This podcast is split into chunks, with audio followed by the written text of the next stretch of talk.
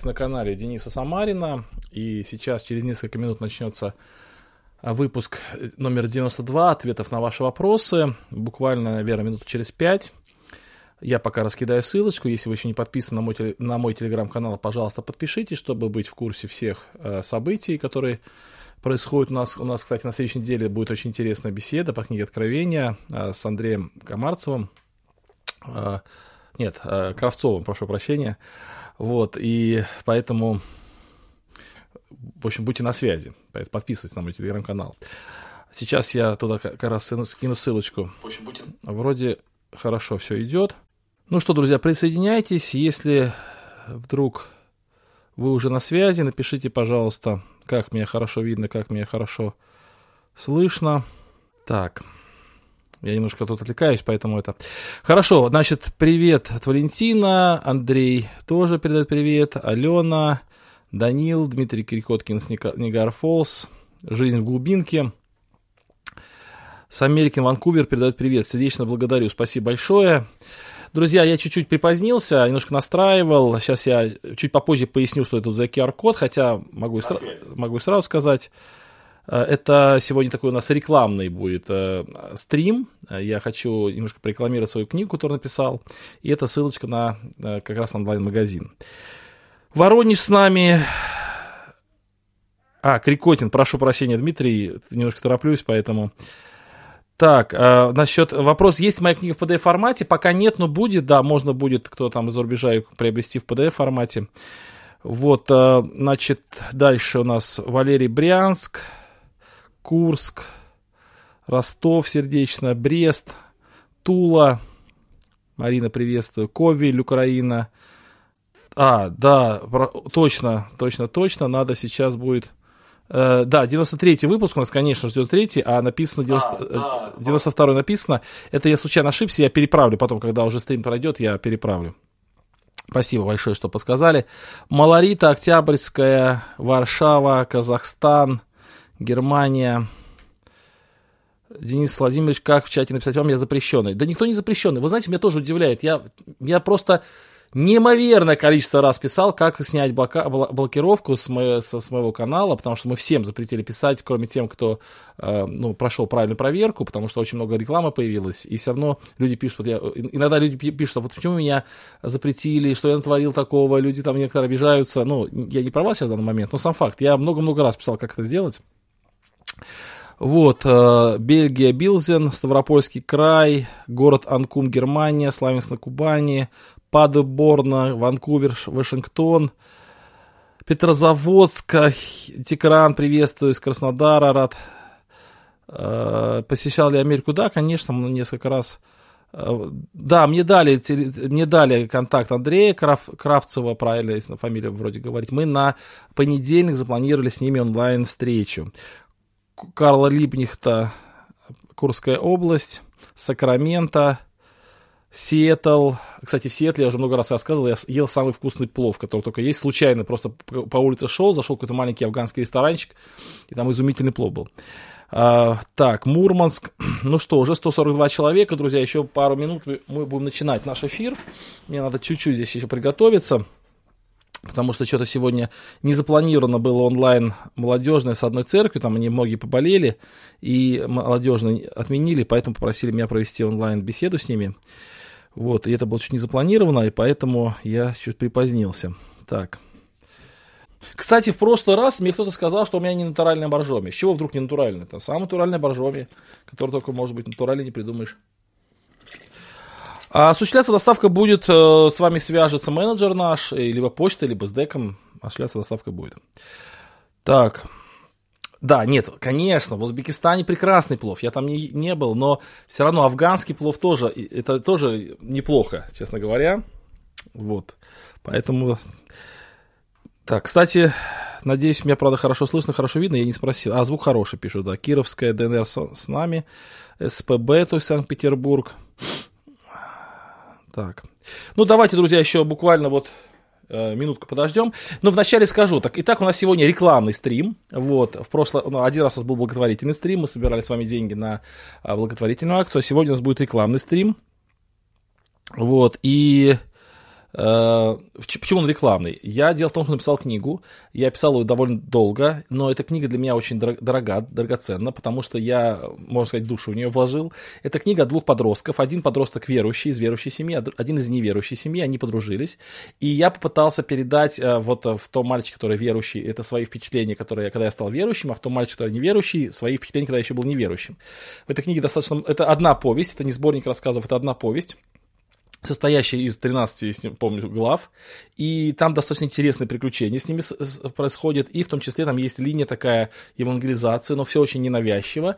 Я постарался отразить жизнь, как она есть, и такой мир мальчишек, как он тоже есть, вот, и я бы очень хотел чтобы вы ее прочитали, эту книгу, друзья, даже не для того, чтобы... Ну, это заработок как бы здесь не особо играет роль, потому что, в принципе, себестоимость э, книги, она не, не сильно ниже, чем мы продаем, и это здесь издательство надо заплатить, и там типографии, и все остальное, потом, в принципе, там не очень много остается, но мне именно хочется, чтобы прочитали вы, ваши дети, и очень хочется услышать ваш комментарий, потому что у меня есть идея продолжить написание подобных книг, если вам нравится, если вам пойдет, то это будет меня мотивировать. Я, я говорю честно, как есть, мне действительно хочется писать, и мне нужна какая-то такая мотивация. Поэтому вот а, можно ее, друзья, заказать. Вот тут есть QR-код. Вы можете по ней пройти по этому QR-коду, а можете перейти по ссылочке. Значит, э, по ссылке, которую сейчас я скину сюда в чат. Это на нашем магазине Dance Shop, там легко ее найти. А, Мирослав Илья. Кстати, на этом, в этом магазине очень, очень много других, других товаров. Мы же сами делаем игры христианские, настольные игры христианские. Ну, конечно, э, не электронные игры, да, и настольные. Вот. И там очень много того, что интересного. Там есть разные ну, сувениры христианские и так далее. Это все даже наша, наша работа. Можете там тоже это взять. Ну, а сейчас именно я про, говорю про книгу. Итак, сейчас я вам скину ссылочку, где у меня чат. Спасибо, что ждете в Америку. Мне очень... Как в Канаду, как в Канаду э, как заказать в Америку? Можете заказать просто на сайте у нас. Доставки в Канаду, в Америку существуют, отправляют без проблем. Просто стоимость доставки будет чуть выше. Сейчас мы договариваемся с одним человеком, чтобы отправить ему сразу большую партию, чтобы оттуда было легче отправлять. А в долларах это стоит, ну, порядка 4 долларов книжка стоит это. Вот, я надеюсь, друзья, что вы ее купите. Итак, друзья, начинаем наш эфир. Периодически я буду к этой книге возвращаться, потому что у нас сегодня именно такой вот эфир а, рекламный. Все, друзья, с этого момента начинаем. Тут еще вопрос такой, как мне книга, аудиокнига Бена Симмонс «Рассказ Санников». Ну, хорошая книга. Я не скажу, что я прям сильно помню ее внимательно. Я слушал, но какое-то впечатление. Ну, по-моему, хорошее впечатление.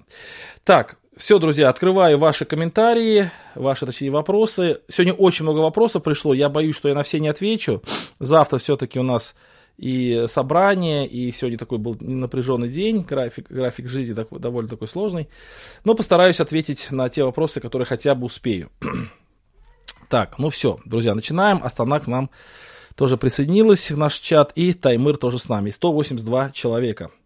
А вы, пока слушаете, можете оформить э, заказ на книгу. Итак, первый вопрос. Приветствую вас, э, пишет Равшан. Можете ли вы посоветовать книги о ковенантном богословии, а еще лучше комментарии к Библии, где основным подходом является именно богос... эта богословская система? Равшан, я решил ответить на ваш вопрос немножко иначе. Дело в том, что мне проще посоветовать вам авторов. И уже по авторам вы можете э, как бы сказать, ориентироваться и выбирать те или иные книги.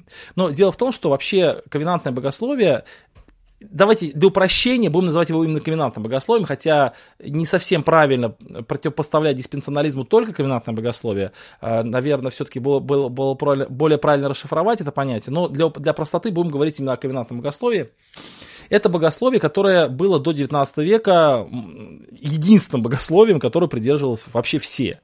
Поэтому, когда вы будете читать все, что написано до 19 века, включая Сперджина, включая Кальвина, э, Кальвина, да, включая всех остальных, конечно же, они будут ковенантниками. То есть диспенсионализм это, это, это богословие, которое фактически только в конце 19-го, начале 20 века оно появилось. Да, его связывают с именем Джона Дарби, и через э, Скоуфилда оно уже распространилось на часть евангельских баптистов баптистов.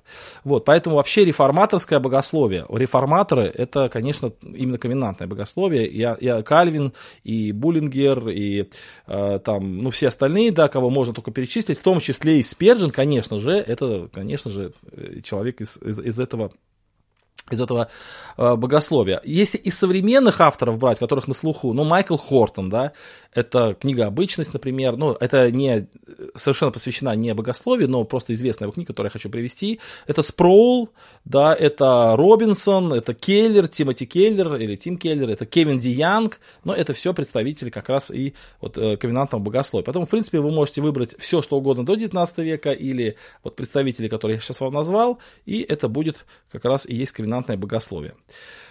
Вот такой вот ответ на ваш вопрос. Следующий вопрос задает брат Юрий. А, Денис, миссионерство или нет? Когда в наше собрание приходят контролирующие органы и выписывают штрафы за миссионерскую деятельность, мы пытаемся оправдаться отрицанием этого факта. Дескать, то, что мы делаем, миссионерством не является. Однако, по определению закона, миссионерская деятельность – это распространение своих идей среди лиц, не являющихся последователями данного учения. В христианстве это называется евангелизацией или благовестием. Распространять благую весть – это необходимая обязанность каждого христианина. Горе мне, если не благовествую. А если в собрании находится хоть один неверующий или иноверующий, то мы уже миссионерствуем. Справедливо ли перед Богом и людьми изворачивать изворачиваться, играть на терминах. Не лучше ли признать то, что мы миссионерствуем, это наша обязанность перед Христом, с уважением, Юрий. А, Юрий, очень хорошая мысль, в принципе, да, так можно было бы делать, ну, просто проблема в том, что а, то понятие миссионерства, которое прописано в законе, и то понятие миссионерства, которое мы подразумеваем, они немножко отличаются. И а, здесь только одно, только их объединяет в какой-то мере только слово одно.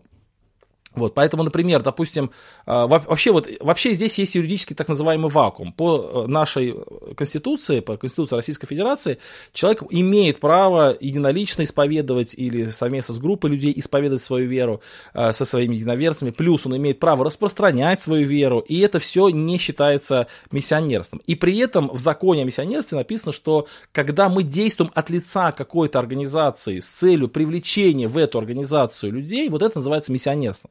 То есть э, фактически мы э, попали в какое-то такое противоречие между основным законом э, Российской Федерации и вот законом. Я не, сейчас не скажу, что я большой специалист в этом, здесь могут меня поправить те, кто лучше в этом соображает, но сам факт, что мы не делаем ничего противозаконного с точки зрения Российской Федерации, и тот закон, который нам применяет, его просто неверно истолковывают не в нашу пользу. Если бы в законе Российской Федерации, прямо в Конституции там, или в каком-то законе было конкретно прописано, что нельзя распространять распространять свою веру и так далее, и так далее, мы бы это все равно делали, и тогда бы мы говорили, что мы миссионерствуем, потому что так написано в Священном Писании, нам э, ваши законы э, в данном случае не могут быть указом, потому что справедливо слушаться больше Бога, нежели вас. Но дело-то в том, что как раз закон-то и разрешает нам быть благовестниками и евангелистами, и распространять свою веру в неограниченном количестве и одному или многим людям, но истолковывает этот закон именно э, в, в, в, ну, не, не должным образом, ну, по нашему пониманию. Поэтому мы и начинаем начинаем э, как бы защищаться. Вот так вот. Так, в Германии эту книгу заказать можно будет попозже. То есть мы сейчас договариваемся, чтобы она попала в Германию, но, наверное, это будет только в марте месяце, скорее всего. Итак, напоминаю, друзья, что у нас сегодня такой рекламный стрим. Можете купить мою книгу. Кстати, вот такое предложение всем, кто здесь присутствует. У нас 236 человек. Если вы в комментариях напишите, вот когда при заказе будете оформлять эту книгу, и там в комментариях пропишите, что мне нужно э, автограф мой, то я, наверное, поставлю. Но, наверное, не смогу поставить всем 236, если вы закажете. Но хотя бы первым там 50 человекам я могу оставить автограф, только тогда в комментариях подпишите, на чье имя, например, там, пусть там написано, хотим Дени, автограф Дениса, например, там, там, Ивану, и я подпишу там Ивану автограф, вот. Это, э, получается, это бонус для тех, кто как раз присутствует, присутствует на нашем стриме. Татьяна забронировала место, но его не воспользовалась. Марина спрашивает, Марианна, точнее, Мариана спрашивает, а будет ли еще диспут с православными. Ну, пока не планируется. В принципе, я человек открыт к диалогу. Если вдруг кто-то захочет еще провести диспут, конечно, я извлек определенные уроки из предыдущего диспута и а, не хочу их повторять. Ошибки те, которые именно в самом формате, поэтому он будет немножко по-другому проведен, если вдруг и будет проведен. Но пока таких предложений не было. Вот, и пока... Э, в общем, не планируется. Но я скажу, что в понедельник мы хотим с Андреем Кравце, Кравцевым встретиться, поговорить по книге Откровений. Я в своем телеграм-канале рекламировал его лекции, мне очень понравились его лекции, и я списался с ним, он любезно согласился, несмотря на всю свою занятость, вот э, где-то часика-полтора, может быть, мы с ним пообщаемся в понедельник э, с утра, это будет в 10 часов э, времени или в 11, я уже не помню, я чуть позже дам объявление в своем телеграм-канале, и у нас будет онлайн такая встреча с ним, так что присоединяйтесь. Ольга спрашивает, эм, «Итак, возлюбленные, имея такие обетования, очистим себя от всякой скверной плоти и духа, совершая святыню в страхе Божьем». Вопрос, о какой святыне здесь идет речь? Ну, во-первых, стоит отметить, что здесь не идет речь о какой-то физическом там, святилище или храме, как это было в Ветхом Завете. То есть апостол Павел использует э, терминологию Ветхого Завета, применяя ее к Новому Завету. Но неправильно понимать, что здесь речь идет о каком-то э, ну, каком-то обряде, ритуале там, или храме, или чем-то. Здесь, конечно же, вот эта аналогия или аллюзия на храмовое служение, но в Новом Завете храмом являемся мы, то есть церковь, церковь, да, храм Духа Святого. И Павел использует эту метафору, чтобы подчеркнуть, что мы с вами являемся живым храмом, в котором пребывает Дух Святой. И таким образом он предлаг, э, э, как бы предлагает вот очищаться, очищать вот этот храм, вот эту святыню от всякой скверной плоти Духа, то есть подразумевает, э, то есть призывает к личной святости, к отделению от греха, как лично, так и церкви целиком, ну и чтобы вот как бы жизнь верующих, она была подобна вот отражению славы Божией, то есть пребывание Духа Божия в нем. Поэтому, совершая святыню в страхе Божьем, это процесс роста в святости, углубления отношений с Богом. И у меня все время здесь э, телефон как бы это уходит э, в спящий режим, приходится его обновлять. Так, э, то есть это процесс такого, ну, роста в святости, да, как я уже сказал. То есть это процесс приближения к Богу, то есть совершая святыни, то есть служа Богу, э, вот, в страхе, трепете и уподобляясь храму Ветхого Завета, мы являемся храмом Нового Завета. То есть так бы я ответил на ваш вопрос. Так, вопрос. Денис Владимирович, можно мне автограф по книге отправить в Тулу 5 штук? Да, вы сделайте заказ на сайте, сделайте, и там подпишите, что мне нужен э, как бы автограф, я вам сделаю. Этот автограф, Марина, лично вам напишу. Вот, если вдруг не получится у вас э, заказ на форме сделать, то напишите мне в личку, тогда я за вас оформлю. Но на сайте, вот по ссылке, которые вот я сейчас еще раз отправлю в чат, вот это по этой ссылке, или по QR-коду на экране, абсолютно легко оформить заказ. Вот, можете прямо это сделать сейчас, потому что первым 50 я готов сделать автограф. Так, а Великобританию, Великобританию напишите мне лично, я вам дам телефон сестры, которая попробует вам отправить в Великобританию. Посмотрим, как это будет с доставкой.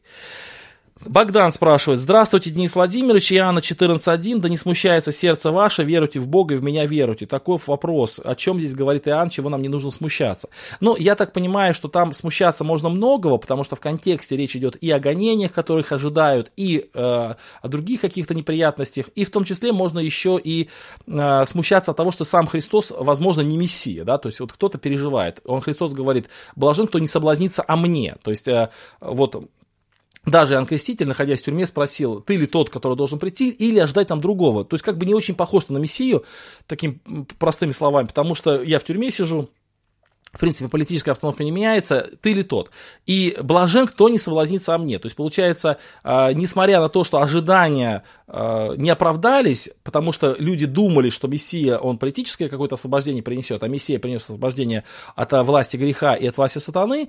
И вот как раз, чтобы вот люди это поняли, вот э, этого не надо смущаться. Вот веруйте в меня, вот в меня веруйте. Но в том числе и здесь подразумевается, что несмотря на то, что жизнь христианина это непростая, непростая такая стезя, здесь очень много гонений, переживаний и так далее, но вы верите в меня, не смущайтесь, и в Бога веруйте, и э, ну, я буду с вами. Вот тут такой момент. Вот. Ага. Так, Салтыковка приветствует нас, слава богу, очень рады. Вопросы с чата будут освещаться, если они как бы похожи на вот те вопросы, которые сейчас мы озвучим, то есть они идут по теме. А так в основном я все-таки говорю о вопросах, которые пришли нам э, в телеграм-канале. Вот. Хорошо, идем дальше. Следующий вопрос. Это вопрос э, от Инны. Что такое любостяжание, почему оно стоит на одном уровне с тяжелыми грехами? Блуд, всякая нечистота, любостяжание не должны даже именоваться у вас как прилично святым. А, дело в том, что любостяжание – это идолопоклонство, так написано, которое есть идолопоклонство, потому что любостяжание – это э, такая направленность жизни человека, когда человек, э, э, когда человек, он себе, ну, как бы ставить себя в центр, и все, всю деятельность, которую он производит, он направляет на то, чтобы обогатить самого себя, чтобы обеспечить самого себя. То есть это такой вид идолослужения, служения самому себе. Поэтому Библия называет любостяжание конкретно идолослужением, и более того, она говорит, что за это грядет э, наказание на самопротивление. Поэтому, э, и более того, написано, что корень всех зол – это сребролюбие. То есть это то, что действительно лежит в основе любого греха, это любовь к самому себе, а она проявляется в том, чтобы э, ну, как бы собирать для себя богатство, для себя комфорты, ну и так далее, и так далее, и попечение плоти превратить в похоти. Так, Так, вопрос, э, есть стих, на память не помню, бесполезно класть деньги в кассу, если ты не в мире, так ли это? Ну, не совсем так, там речь больше идет о том, что когда ты идешь к жертвеннику, то сначала примирись со своим врагом, потому что э, Богу надо идти с чистым сердцем. Вот тут там, там такая мысль идет больше. Наверное, вы это имеете в виду. Так, добрый вечер, спрашивает Иван. В чем повседневное счастье христианина? Вообще, мне кажется, что счастье у всех людей одинаковое, что у христианина, что не у христианина. И просто именно христианин, он знает это счастье, а все остальные люди, они его ищут. Но вот счастье у человека быть человеком. И вот это немножко сложная мысль, но я коротко постараюсь ее сказать, что вот э, есть такое понятие экзистенция, то есть как бы сущность. Вот э, сущность лошади – это скакать там по прериям, там, там, радоваться большим каким-то просторам, ну или в конечном итоге, там, например, я не знаю, там, носить на себе мушкетеров, которые будут э, за подвесками для королевы в Англию скакать. Вот как бы это сущность лошади. Если лошадь заставить книжки читать, то как бы она будет страдать от этого, она будет несчастлива. Так вот, а в чем сущность человека? Вот как, как бы в чем его э, сущность, экзистенция? И вот это и есть счастье. То есть, когда человек живет в рамках своей сущности, то есть, когда человек живет как человек, то он счастлив. Когда он живет не как человек, человек а уподобляется животным каким-то там или э, к страстям каким-то своим поддается, то как бы он уходит от счастья. И вот весь этот мир, вот в чем трагизм вообще существо, существования человека, что все люди ищут пути, но не находят. Они думают, что счастье вот в комфорте, в богатстве, там, в славе, там еще что-то, но не в этом. А вот именно Христос и явил человека. И вот Христос пришел на эту землю для того, чтобы сделать из человека человека, а не для того, чтобы сделать из него, например, ангела, допустим. Вот, поэтому э, я думаю, что счастье это быть человеком. Но чтобы быть человеком, надо быть со Христом, потому что именно Христос стал человеком. Ну, это такая немножко сложная мысль, может быть, она требует большего такого раскрытия. И, кстати, я вот готовлю курс сатериологии, надеюсь на весну его а, вам представить, потому что когда мы закончим онлайн изучение книги про Оси, которая по понедельникам проходит, то а, вот я начну с сатериологии, там эта мысль уже будет освещаться. А, так вот. Ну, на сто...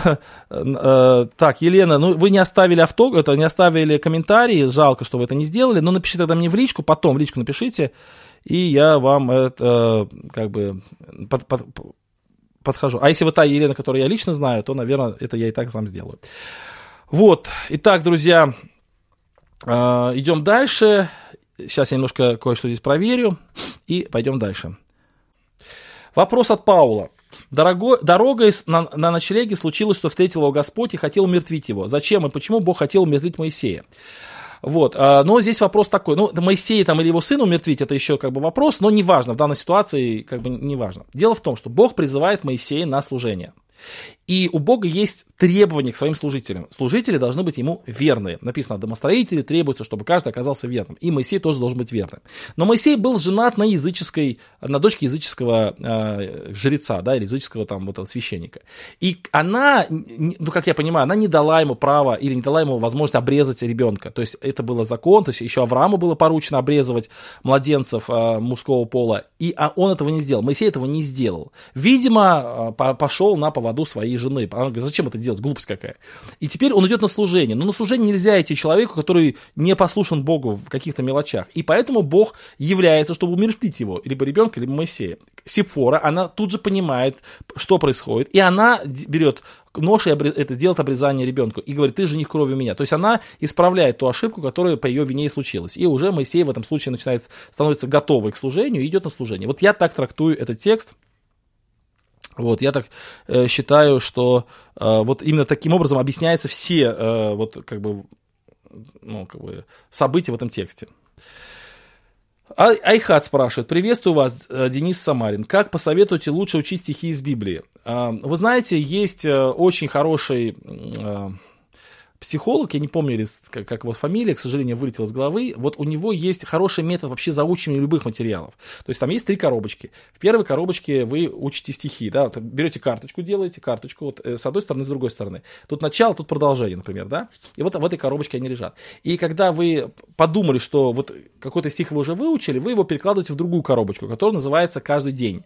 И из той коробочки, и каждый там, да, каждый день. Из той коробочки, которая вторая, каждый день, вы один раз в день проверяете, насколько вы хорошо выучили этот стих. Если вы ошиблись, например, цитируя стих, то вы перекладываете опять в первую коробочку, которая называется «Учу». То есть вы там учите. Если вы не ошиблись, и действительно вы повторили стих и ни одной ошибки не совершили, вы перекладываете в следующую коробочку, которая называется «Один раз в неделю». И из, из той коробочки вы проверяете свои знания один раз в неделю. А если там тоже не ошиблись ни разу, то есть вот этот стих достали и прочитали все четко, четко без ошибок, то перекладывайте его на один раз в месяц. А если хоть один раз ошиблись, перекладывайте обратно, один раз в день. Ну и так далее. Вот пока у вас эта карточка туда-сюда ходит, и пока она дойдет до один раз в месяц, то вы точно ее выучите. Вот это такая хорошая практика. Мария спрашивает. «Э, Приветствую, Денис Владимирович. Иоанн, Иоанна 13.14. И если я Господь и Учитель, и так далее. Там длинный текст, я не буду его читать, но хорошо, что вы процитировали все правильно. И всякая жена молящаяся пророчествует, тоже большой текст вы процитировали.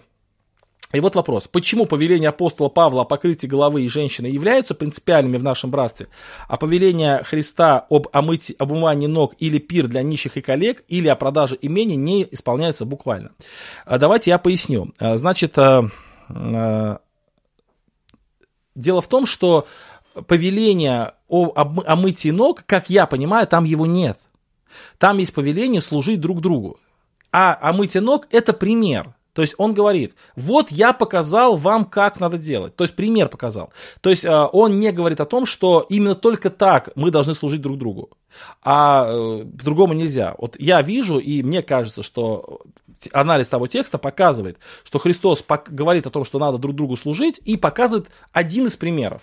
А в остальных текстах, которые привели, там конкретное повеление. Жена должна иметь покрывало. И я, кстати, вообще не одобряю такого толкования, что это чисто э, традиционное, культурное такое. Там написано конкретно должна. И э, по поводу продажи имени тоже должны. И по поводу приглашать нищих тоже должны. И это как раз ни в коем случае никто не отменял. И действительно, это та высота, к которой христианин должен стремиться. Понятно, что мы не всегда это можем делать. Например, просто не хватает на это веры. Допустим, я-то понимаю, что... Вот смотрите, какая здесь логика. Вообще Христос, а, он а, довольно такие заповеди давал, очень с высокими требованиями. Будьте совершенны, как совершен Отец. И э, кто из нас совершен как отец? Никто. Но стремиться к этому надо. И у Христа все заповеди, они такие максимальные.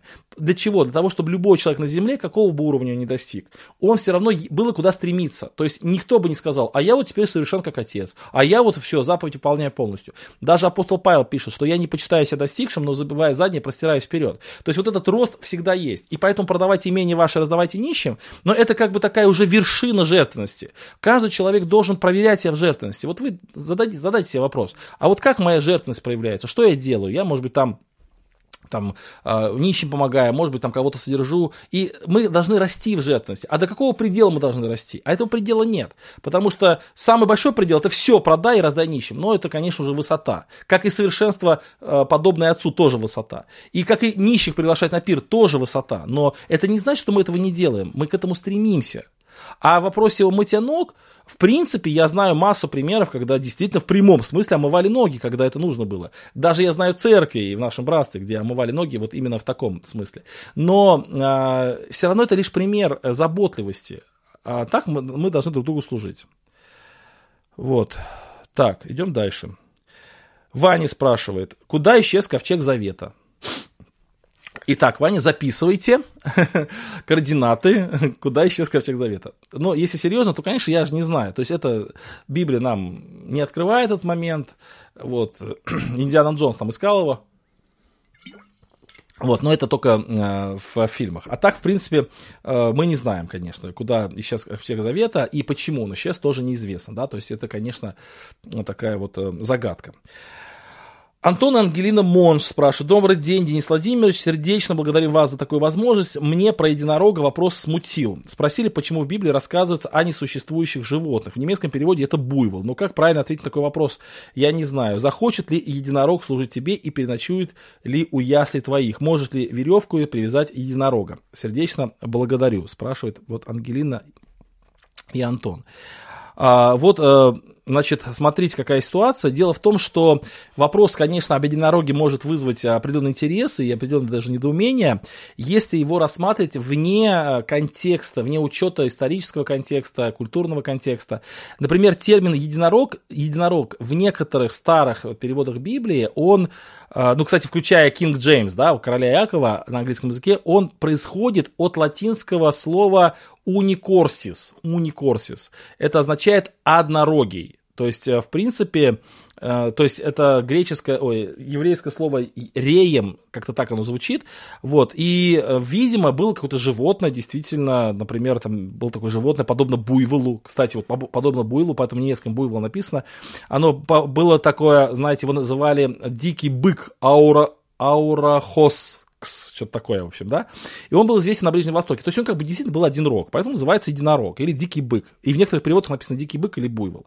Вот, но это как бы такой, такой момент. Но дело в том, что, например, в книге про Исаия написано про лешего, да, и лешие там будут обитать, вот, и так далее. Почему? Потому что Библия это как не учебник по физике и астрономии, поэтому там не надо искать оправдание плоской Земли, так это не учебник по зоологии. Это э, в основном при помощи вот этих животных передавали какие-то образы, какие-то леши будут там обитать. Ну, значит, в смысле нечистая сила там будет водиться. В смысле, значит, там все за, за, зарастет и заброшено будет, и там все будет там, ну, грубо говоря, богом забытое место, вот если современным русским языком выражаться. То есть это больше иллюстрация неких таких духовных законов каких-то. Или вот, например, там, допустим, э, ну, да, ну я уже примеры привел. Поэтому во многих случаях там единорог, ну в данном случае это просто реальное, может быть, животное было, и которое потом в сказках стало э, мифическим, но в то время это было обычное там животное, которое там буйвол там такой формы. Вот. Но в основном все равно нам понимать нужно, что э, авторы Библии использовали животных для того, чтобы показать какие-то идеи, и мы не должны на этом как бы особо заострять внимание. Так. Вот. Ну, кстати, носорог, да, вот тут носорог тоже довольно интересно. Так, я не буду преподавать алгебру по книге Левит. Ну, это достаточно мудрое решение. Ага. Значит, идем дальше. Надеюсь, вы не забываете про книгу. вот. Э, такой, первый раз я провожу рекламный стрим. Вот. Но, кстати, насчет этой книги я скажу, что вот э, там очень много историй, которые приходят с этими мальчиками, они реально проходили в моей жизни, и поэтому, может быть, как будто даже из-за этого будет интересно а, почитать. Так, идем дальше. Брат Денис спрашивает Киби, Э, как, вы, как относиться к творчеству Джона МакАртура, особенно к учебной Библии от этого проповедника? Вы знаете, у меня вообще по поводу Джона МакАртура и вот, вот этой вообще вот как бы категории вот этих верующих, вот там, я не буду перечислять еще имена, у меня двоякое впечатление. С одной стороны, я, конечно, огромное уважение к ним испытываю за их такую творческую деятельность, за их э, посвященность священному писанию, церкви, за э, такую, такое служение, которое они совершают, за проповеди ярчайшие. Это все очень здорово, хорошо, но с другой стороны, для меня не непонятно, и я не разделяю, во-первых, клинистические взгляды, я считаю, что, конечно, это заблуждение, но в плане того, что это не то, что заблуждение, это, ну, заблуждение, конечно, это упрощение, это редукция, это такое достаточно, а, ну, как бы ограниченное богословие, и второе, мне непонятен, э, непонятно, почему они диспенсионалисты, потому что реформаторы, как мы вначале говорили, они всегда были ковенантниками, и вдруг эти люди стали диспенсионалистами. Поэтому я, например, конечно, при подготовке к проповедям я использую э, комментарии МакАртура, допустим, но для меня они не основные. То есть все-таки я, еще раз говорю, кто такой я, кто такой МакАртур, чтобы мне МакАртур что-то говорить, это величина ого-го какая, и не мне это говорить, да, там, как мозг, моська и слон. Но, с другой стороны, все равно, вот, вот лично мой взгляд, когда читаю комментарии МакАртура, я как-то вижу их конфессиональность. Вот, допустим, тот же Лопухин, да, хоть он православный, но я не вижу конфессиональности в нем. То есть я читаю, как бы, комментарии Лопухина, и мне кажется, что он так достаточно э, вне конфессиональный. Вот если вы будете читать комментарии Лопухина, вы не заметите, что он, как бы, проповедует там православие, допустим. Он, вообще этого нет. Ну, по крайней мере, не вижу. Там, или тот же Мэтью Генри. Я даже не знаю, никогда не задумывался, я знаю, конечно, он никогда не задумывался, кто, кто Мэтью Генри по своей э, вероисповеданию. У него достаточно такие комментарии, такие внеконфессиональные. А вот МакАртур, он четко прослеживается кальвинистическая направленность. Я поэтому с, с большим, э, с большим э, осторожностью отношусь к этому. Вот. Владимир пишет, что с утра заказал книгу, в истории Телеграм увидел. Ну, спасибо большое. Как подписаться на мой Телеграм-канал? Э, самый простой способ это зайти, значит, в Телеграм-канал, в поиске написать служение Дениса Самарина, и там вы подпишетесь на мой Телеграм-канал. Вот, э, так, идем дальше. Э, Светлана спрашивает. Приветствую. Не вопрос, больше просьба. Хотелось бы услышать подробный разбор. Кстати, очень интересный вопрос. Я сначала вообще не понял, почему вопрос ко мне, а потом все-таки все подумал. Хотелось бы услышать подробный разбор персонажей по книге «Алиса в стране чудес». Может быть, даже отдельное видео. Что значит карта, чеширский кот, кролик и так далее. Много существует роликов с разбором персонажей, но они скорее в негативном ключе. Спасибо. Вы знаете, я вот буквально несколько лет назад для себя открыл вот этот пласт, когда я э, литературу, которую, может быть, знаю с детства, вдруг неожиданно узнаю ее совершенно с другой точки зрения. Например, та же, те же «Хроники Нарнии», которые в детстве там зачитывался ими, там все до дыр дочитал, а потом, когда я стал христианином, христианин, вдруг, вдруг узнал, я не знал этого в детстве, но почти наизусть знал хроники Нарнии, но не знал, что это христианские аллюзии, да, там очень яркие. Вот. Или, например, допустим, у Филоненко есть там а, разбор Пиноккио, но это как бы тоже очень интересно, очень интересный разбор э, Пиноккио, да, и вот Наверное, в этом плане вы просите и об Алисе в стране чудес разобрать, но дело в том, что я не знаю, я не специалист, и мне очень, очень мне тема интересна, конечно же, но, к сожалению, у меня просто нечего по этому поводу сказать. Вот. А, Жизнь с глубинки пишет Лопухин и МакАртур из-за разной культурной среды, поэтому нам ближе Лопухин, чем МакАртур. Но а, Возможно, но я еще раз говорю, что вот я не увижу у Лопухина именно, как бы сказать, этого конфессионализма. Вот. Ну хорошо. Марина пишет, оплатила 10 штук. Ну, спасибо большое, очень приятно.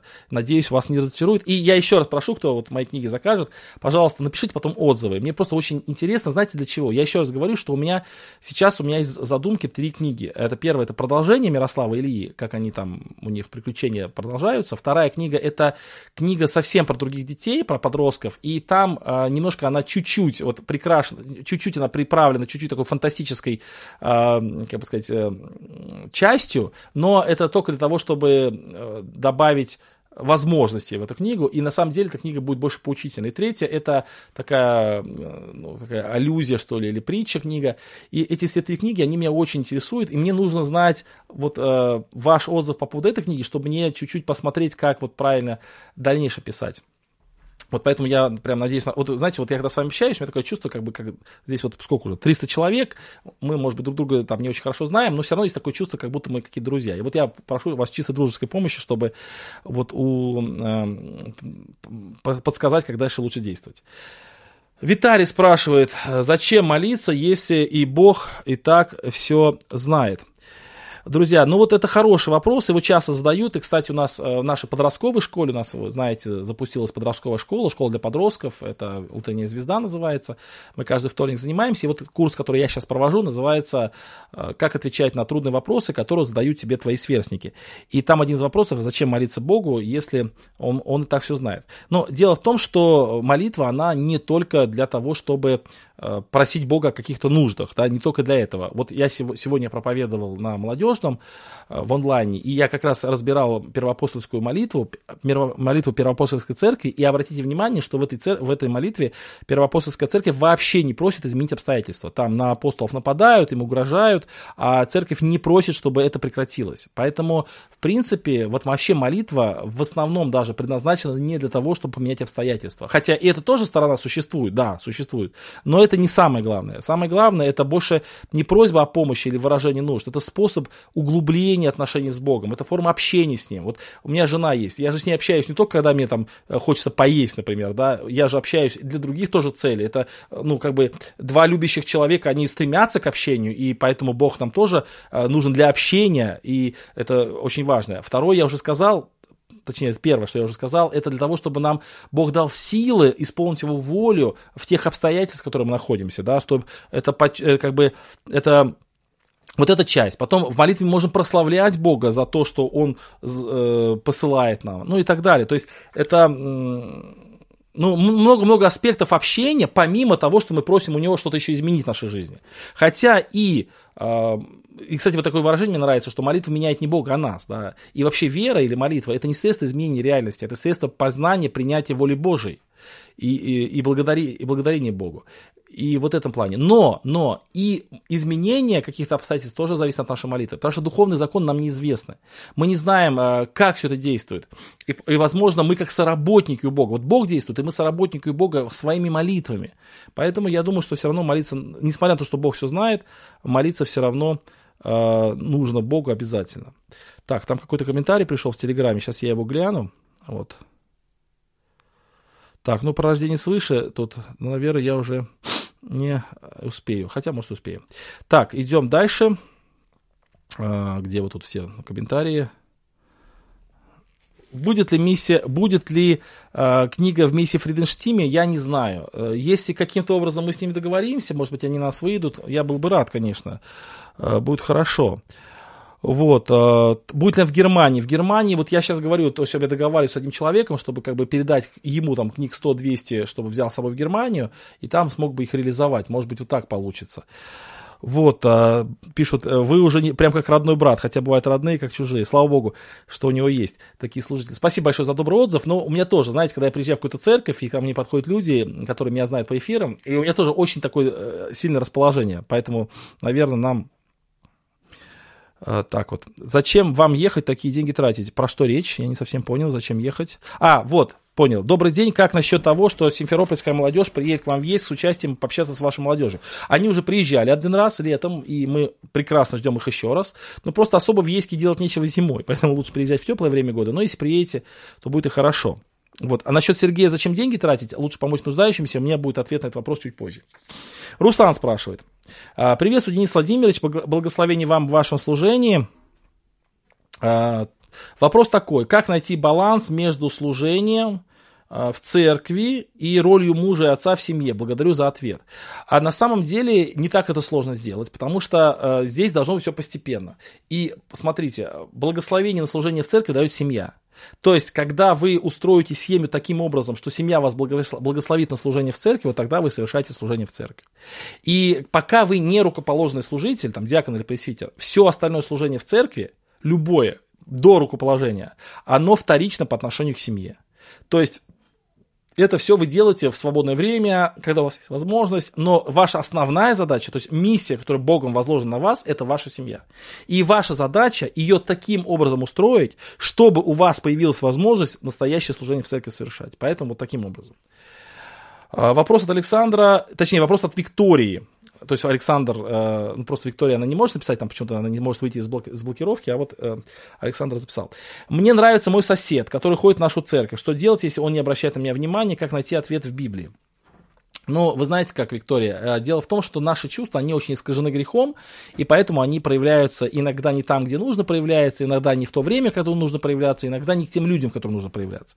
И эта проблема в том, что вот люди путают, да, вот иногда там мирские люди говорят, ну у меня же любовь, там вот человек женет там с женщиной, ну со своей женой живет, а потом другую женщину встретил и говорит, у меня же любовь, это чистые светлые чувства, поэтому я не могу быть предателем любви, ухожу от моей жены к той женщине, которую я люблю. И многие поддерживают его и говорят, ну это же любовь. Да, это любовь, но это любовь искаженная, то есть она пораженная грехом, вот как раковая опухоль. Поэтому э, понятно, когда мир был безгрешен, и когда он будет безгрешен, любовь, она уже не будет так проявляться. И то же самое бывает и ну, в других каких-то проявлениях, поэтому мы должны четко понимать, что есть, когда у нас чувство приходит, даже самое лучшее, как любовь, например, или там, жертвенность, например, жертвенность прекрасное чувство, но всегда надо тоже думать, не всегда и везде надо жертвенность оказывать. Вот то же самое здесь. То вам нужно подумать, насколько это вообще воля Божья, насколько это правильно. А, и, возможно, если вы видите, что это неправильно, то вам нужно просто помолиться, чтобы Господь избавил вас от этих чувств и приложить к этому определенное старание. Но, возможно, и просто подождать. Он сейчас не обращает внимания, обратить внимание попозже. Вот. Может быть и так. Но в любом случае вам нужно сейчас просто не зацикливаться на этом, не э, обращать на это внимание, жить своей жизнью, заниматься служением, молиться Богу, чтобы Господь как бы притушил чувства, чтобы они не были, как бы не вами не владевали, и ждать дальнейшего развития событий. Вот примерно таким, такая ситуация. Так, идем дальше. Гал Галатам 645 спрашивает меня. Текст меня спрашивает. Вот такой псевдоним. А, умер трехлетний ребенок. Православный замолкает в ужасе, что ребенок не крещенный был, ибо, кто изве... ибо нам известен взгляд на спасающее крещение. Ребенок был не в состоянии синдромом Дауна в этом возрасте. При своем состоянии осознать спасающий весь о Христе и уверовать. Что могут сказать баптисты, какова участь таких детей вечности? И, если, естественно, не натягивать текст на глобус, ситуация об детях, что им принадлежат Царство Небесное. Кстати, а почему вы считаете, что это натягивание текста на глобус? Вообще непонятно. Почему это вдруг так? Ибо, им, ибо их есть Царство Небесное. А какое здесь натягивание? Ибо их есть Царство Небесное. Ну, что тут натягивать? Чье Царство Небесное? Их. Чё их? Детей. Как, как, как, как, здесь, почему вы считаете, что это натягивание? Непонятно. Вот, это вообще не натягивание. А вообще еще более серьезно. И православные тоже не считают, что дети не крещенные, они погибели ушли.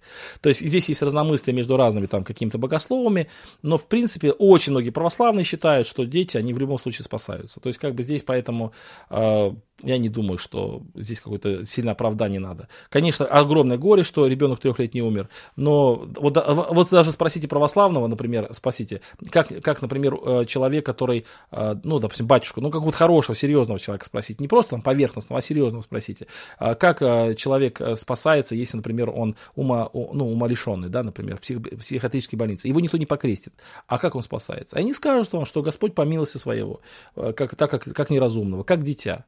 Вот и все. То есть, как бы здесь нет особого противоречия. Я не знаю, с какой улицы они приезжали, честно говоря, я прошу прощения, не помню. Так, э, София спрашивает. Приветствую, Денис Владимирович. Хотела спросить, насколько честно списывать ДЗ или контрольная работа для христианина.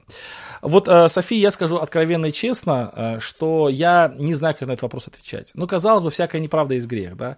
Но, с другой стороны, мне кажется, не списать домашку – это вообще какое-то преступление даже. Или не дать списать. Я нормально к этому всегда относился, ну, с точки зрения греховности. Ну, как бы это дети там живут.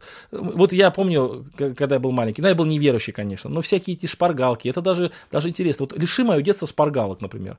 То как и не детство было, считается.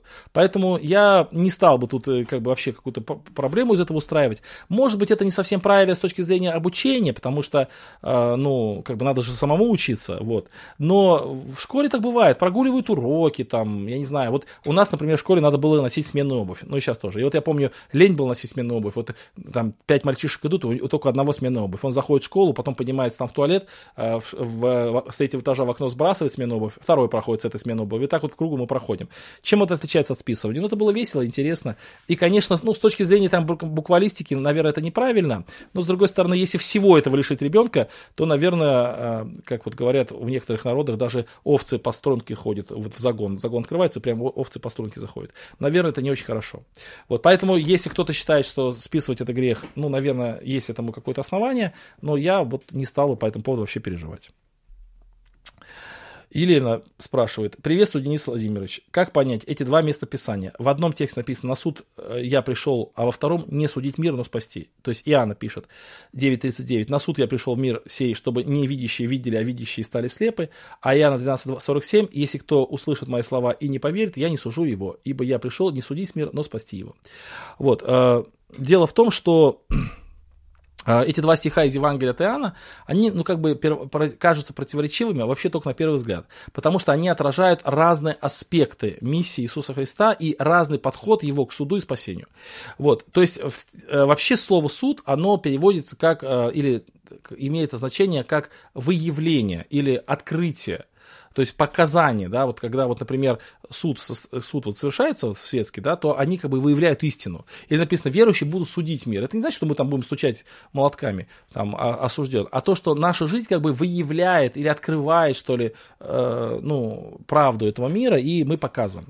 Вот поэтому, когда Христос, э, э, то есть, э, как бы суд – это процесс развлечения. И здесь вот как бы, э, вот я пришел на, на суд в смысле, что показать, показать, кто из э, людей слеп, а кто не слеп. То есть как бы открывается.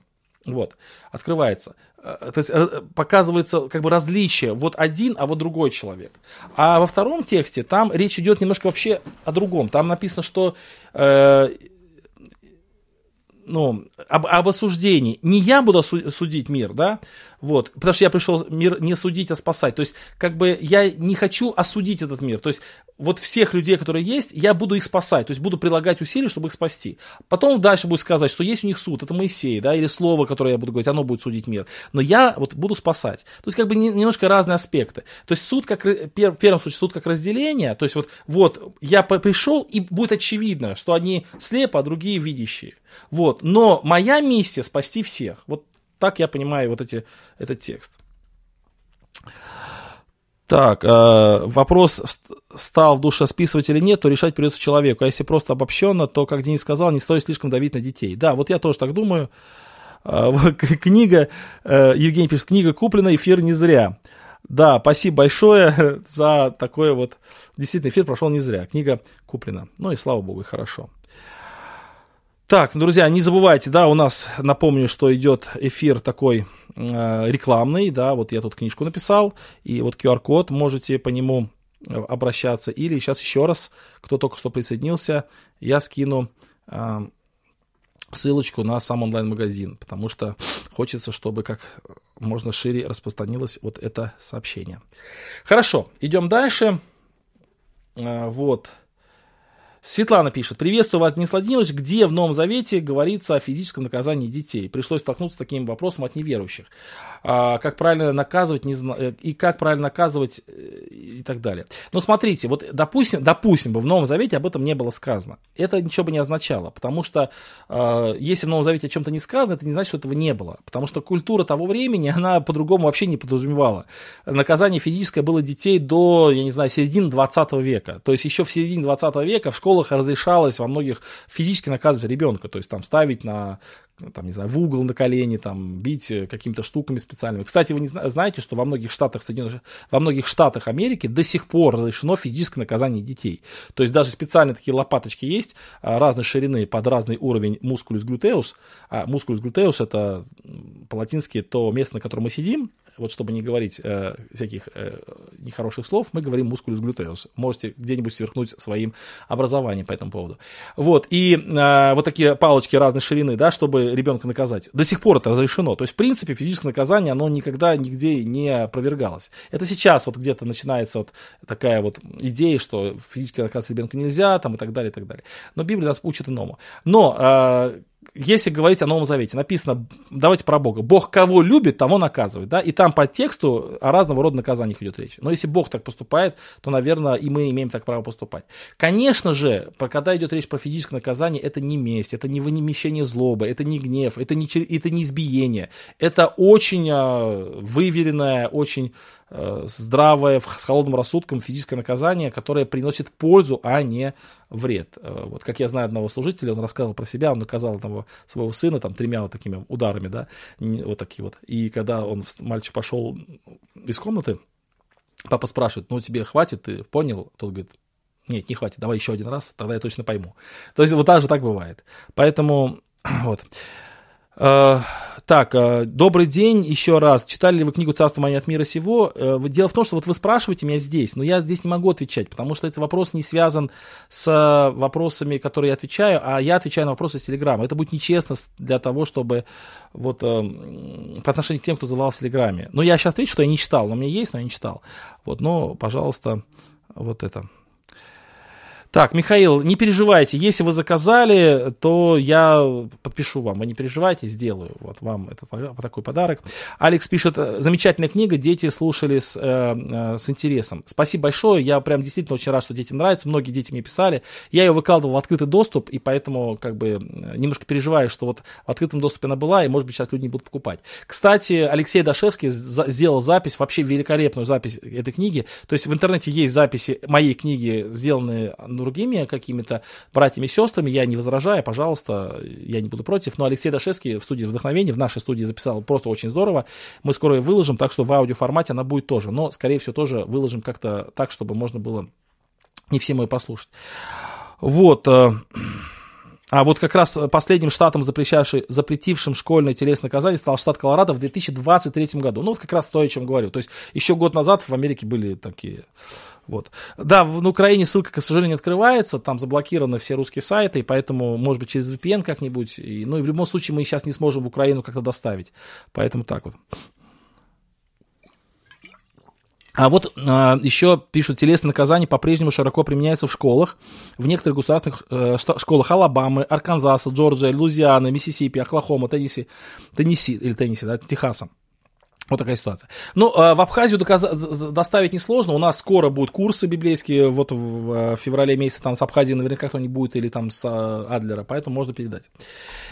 Идем дальше. А, Михаил спрашивает. Приветствую, Денис Владимирович. У меня такой вопрос. 1 Петра 3, 18, 19. Потому что и Христос, чтобы привести нас к Богу, однажды пострадал за грехи наши, праведный за неправедных, быв умершлен по плоти, но ожив духом, которым он и находящимся в темнице духом, сойдя, проповедовал. Вопрос. Ожившим дух, оживший дух Христа, это дух святой или собственный дух Иисуса Христа? И о чем проповедовал Иисус духом в темнице? Здесь очень много разных мнений есть. Я скажу то, какому мнению я придерживаюсь. Не буду делать обзор всех существующих мнений. Я считаю, что здесь фраза «ожив духом, то есть не, не дух ожил, а он при помощи духа ожил. То есть Дух Святой его оживил. Вот так я понимаю. Вот. Ну, или можно еще истолковать так, что он умер по плоти, но ожив духом, то есть в духе был жив. Ну, можно так. Но я больше придерживаюсь идеи, что Дух Святой его оживил. А о чем он проповедовал? А, то есть проповедь – это возвещение Слова Божия. Это не обязательно проповедь к покаянию. Я понимаю так, что Иисус Христос духом, находящимся в Шеоле, то есть духом праведников, то есть э, всем праведникам, находящимся в Шеоле, ожидавшим вот этого известия, он возвестил победу. То есть, смотрите, э, в Едемском саду Адаму и Еве было обещано, что будет семя, которое поразит Иисуса, э, э, поразит сатану в голову. Это Иисус. И вот теперь это случилось, и Христос спускается в, в Шеол возвестить о победе и вывести с собой всех духов э, праведников, которые ожидали его, которые в Ветхом Завете жили Христом, жили вот этим обетованием, что будет спасение. Вот я так понимаю. Вот. Да, раздаю автографы. А почему Г? Что тут особенного? Вот, что смешного? А, Павла спрашивает, ну, как бы, мне кажется, вот у меня есть несколько книг, э, которые подписали авторы. Прям мне очень приятно. Ну, наверное, около 10 книг у меня есть, которые подписали разные авторы. Даже недавно один прислал мне свою книгу, брат, которого я э, книгу читал его, и вдруг он мне присылает эту книгу в подарок со своим автографом, хотя мы лично не знакомы. И через это мы с ним познакомились. Очень здорово. Мне кажется, это хорошо. Вот, э, так, идем дальше. Павло спрашивает. «Приветствую, он же сказал им, поэтому всякий книжник, наученный Царству Небесному, подобен хозяину, который выносит из сокровищницы своей старое и новое». Почему новое и старое? Что это значит выносить новое и старое?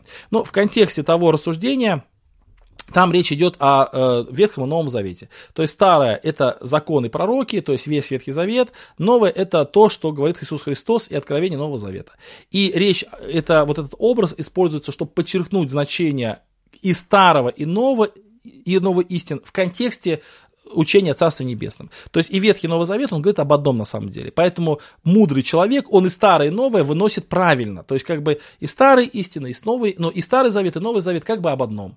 Вот это то есть, кто знаком с божественными истинами, тот их открывает и в Ветхом Завете, и в Новом Завете. Когда мы читаем Ветхий Завет, мы видим там Христа, спасение, прощение грехов, любовь Божию, и в Новом Завете мы то же самое видим. А кто из старого выносит что-то другое, тот, значит, плохо понимает Ветхий Завет. Вот так примерно мысль. Вот. Эм. Александр спрашивает. Добрый день, Денис Владимирович. Вопрос такой. Когда закончился потоп? Ной напился и лежал ногой. Его увидел хам, его сын, и рассказал об этом братьям. Тогда Ной когда Ной узнал о насмешке Хама, он проклял Ханаана, сына Хама. Вопрос, почему проклят сын, а не виновник действия? И даже если вы хотите из того, что дети несут вину отцов, то Ханаан не единственный сын, да и не самый старший. Вот я, э, когда ну, прочитал ваш вопрос, подумал, как на него ответить. И э, знаю, что есть много-много разных объяснений. Но лучшее объяснение, которое я знаю, это то, что я не знаю. Вот у меня нет ответа на этот вопрос. Но считается, что Бог благословил э, Хама, и поэтому не мог его проклясть. И ну, кто-то говорит о том, что поэтому он возложил вину на детей. Кто-то, кто говорит о том, что Ханаан, он был зачин, зачинщиком всего этого действия, и, э, возможно, он как-то подначил Хама так вести себя. Воз, а кто-то говорит о том, что здесь вообще как-то какая-то путаница в именах произошла. Я не знаю ответ на этот вопрос. Может быть, даже стоит по этому поводу почитать раввинов каких-то, потому что в этом случае они достаточно ну, правильно говорят, потому что у них ну, есть какая-то традиция понимания этого текста. Вот я, к сожалению, пока не могу вам ничего сказать. Вот, хотя... Э, Да, наверное, ничего не могу сказать. Так вот, да. Елисей спрашивает. Приветствую. В видео про Иустина вы сказали, что Евхаристия это точно не просто символы, но не то, как это представляют исторические церкви. Является ли вопрос понимания причастия единственным препятствием для евхаристического общения? Есть ли со стороны нашего учения принципиальный для этого препятствия? И вообще пойдет ли, э, пойдет ли взаимное признание церквей на пользу и есть ли к этому предпосылки? Имеете ли вы в виду церкви исторические и баптистские? Я думаю, что здесь э, как бы намного больше вопросов, э, намного больше разделений, чем просто отношение к Евхаристии, намного больше. Ну, на, начнем с того, что они в принципе не считают нас церковью, то есть они э, считают, э, многие из них, ну большинство, да, они считают, что церковь, она ограничена определенными границами. Первое, это граница веры, то есть, и причем веру они истолковывают именно как веру Семи Вселенских Соборов, а не веру апостольскую. Вот. И второе, это граница рукоположения так как баптисты не могут показать границы рукоположения и не доверяют, или не исповедуют, точнее, веру Семи Вселенских Соборов, то, следовательно, баптисты вообще, в принципе, церковью не являются. Поэтому, с точки зрения православных, а, ни о каком совместном диалоге двух церквей быть не может, потому что второй церкви просто нет. Баптисты это не церковь, это некие хорошие люди, которые искренне, добрые и молодцы, но не церковь. Вот с нашей точки зрения, э, конечно, они ошибаются, и мы, конечно же, правы в этом вопросе, вот, э, утрированно говоря. Но если, если вдруг и пошел вопрос на какое-то сближение, то там слишком-слишком много вопросов, помимо вот Евхаристии, помимо отношения к церкви, там еще есть и вопрос э, посмертной э, участи человека, и крещения, и, ну и так далее, и так далее. То есть очень много вопросов. Так, давайте читать дальше.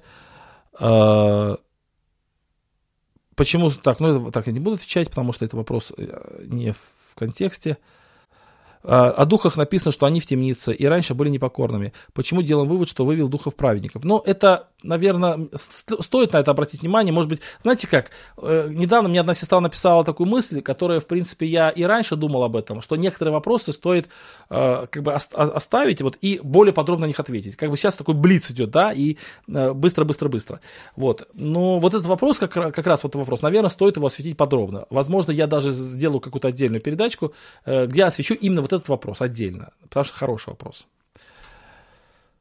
Так, идем дальше. Олег спрашивает. Приветствую. Вы рекомендовали толкование на откровения. Вы согласны со схемой, представленной в них? То есть пять видений параллельно происходит в один период. Да, я согласен. Прям вообще, мне кажется, что это лучше, что я вообще слышал. Брат Андрей столковал. Хотя у меня есть, например, допустим, я точно... Сейчас, секундочку. Ой, простите, пожалуйста. Вот, э, то есть я, когда читал Откровение, причем я читал Откровение, когда первый раз вообще не был верующ, верующим, или точнее только уверовал, никаких толкований не читал, ничего не читал, я вот так и понимал. То есть я с самого начала понимал вот так вот, как Андрей толкует. Вот, и, ну, у меня, правда, не, немножко есть маленькие расхождения с ним, но не принципиальные. Например, он считает, что Книга Откровения, она а, описывает историю церкви с а, первого пришествия до второго пришествия, а мне кажется, что здесь есть и а, такие, как бы, ну, такие часть, несколько стихов, которые затрагивают еще и вообще, как бы, с самого начала книги Бытия. Вот. Но, в принципе, вот как бы, если в принципе говорить, то, конечно, я согласен, да, мне очень нравится. Спасибо за то, что вы пишете, что Будьте здоровы, да, спасибо. Так, ну что, друзья, Продолжайте, продолжаем у нас э, рекламный сегодня эфир.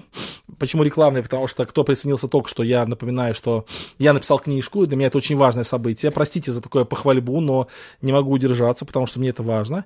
И эта книжка называется «Приключения Мирослава Ильи». Она посвящена дружбе одного христианского мальчика, одного неверующего мальчика. И там очень интересная история евангелизации. И помимо этого интересно вообще приключения, которые связаны с ними. И я надеюсь, они вам понравятся. Поэтому, пожалуйста, по QR-коду заказывайте. Потом очень жду от вас, сильно жду от вас комментариев. Прям мне очень хочется, как отреагировали ваши дети, э, как вы сами отреагировали. А вот э, человек, который набирал эту книгу вот в типографии, он даже прослезился, говорит, вот так вот его коснулось. Вот это вот эта вот мысль, которая там прописана. Поэтому, друзья, надеюсь, вам тоже понравится. И периодически я сегодня в эфире буду об этой книге говорить, потому что у нас сегодня рекламный эфир. Вот э, ссылочка на заказ я еще раз отослал. Так. Э, Андрей пишет, когда мне говорят «будь здоров», я отвечаю всегда здоров, но да, это пионерское детство наше, оно э, к этому обязывает. Кстати, я помню, один раз я шел с одним братом, он чихнул, я ему говорю «будь здоров», а он говорит, ну, так нельзя говорить, потому что это не по-христиански. И когда он в следующий раз чихнул, я ему указал, э, ну, говорю, прочитайте «Деяния апостолов», такая-то глава, такой-то стих, сейчас не могу вспомнить точно.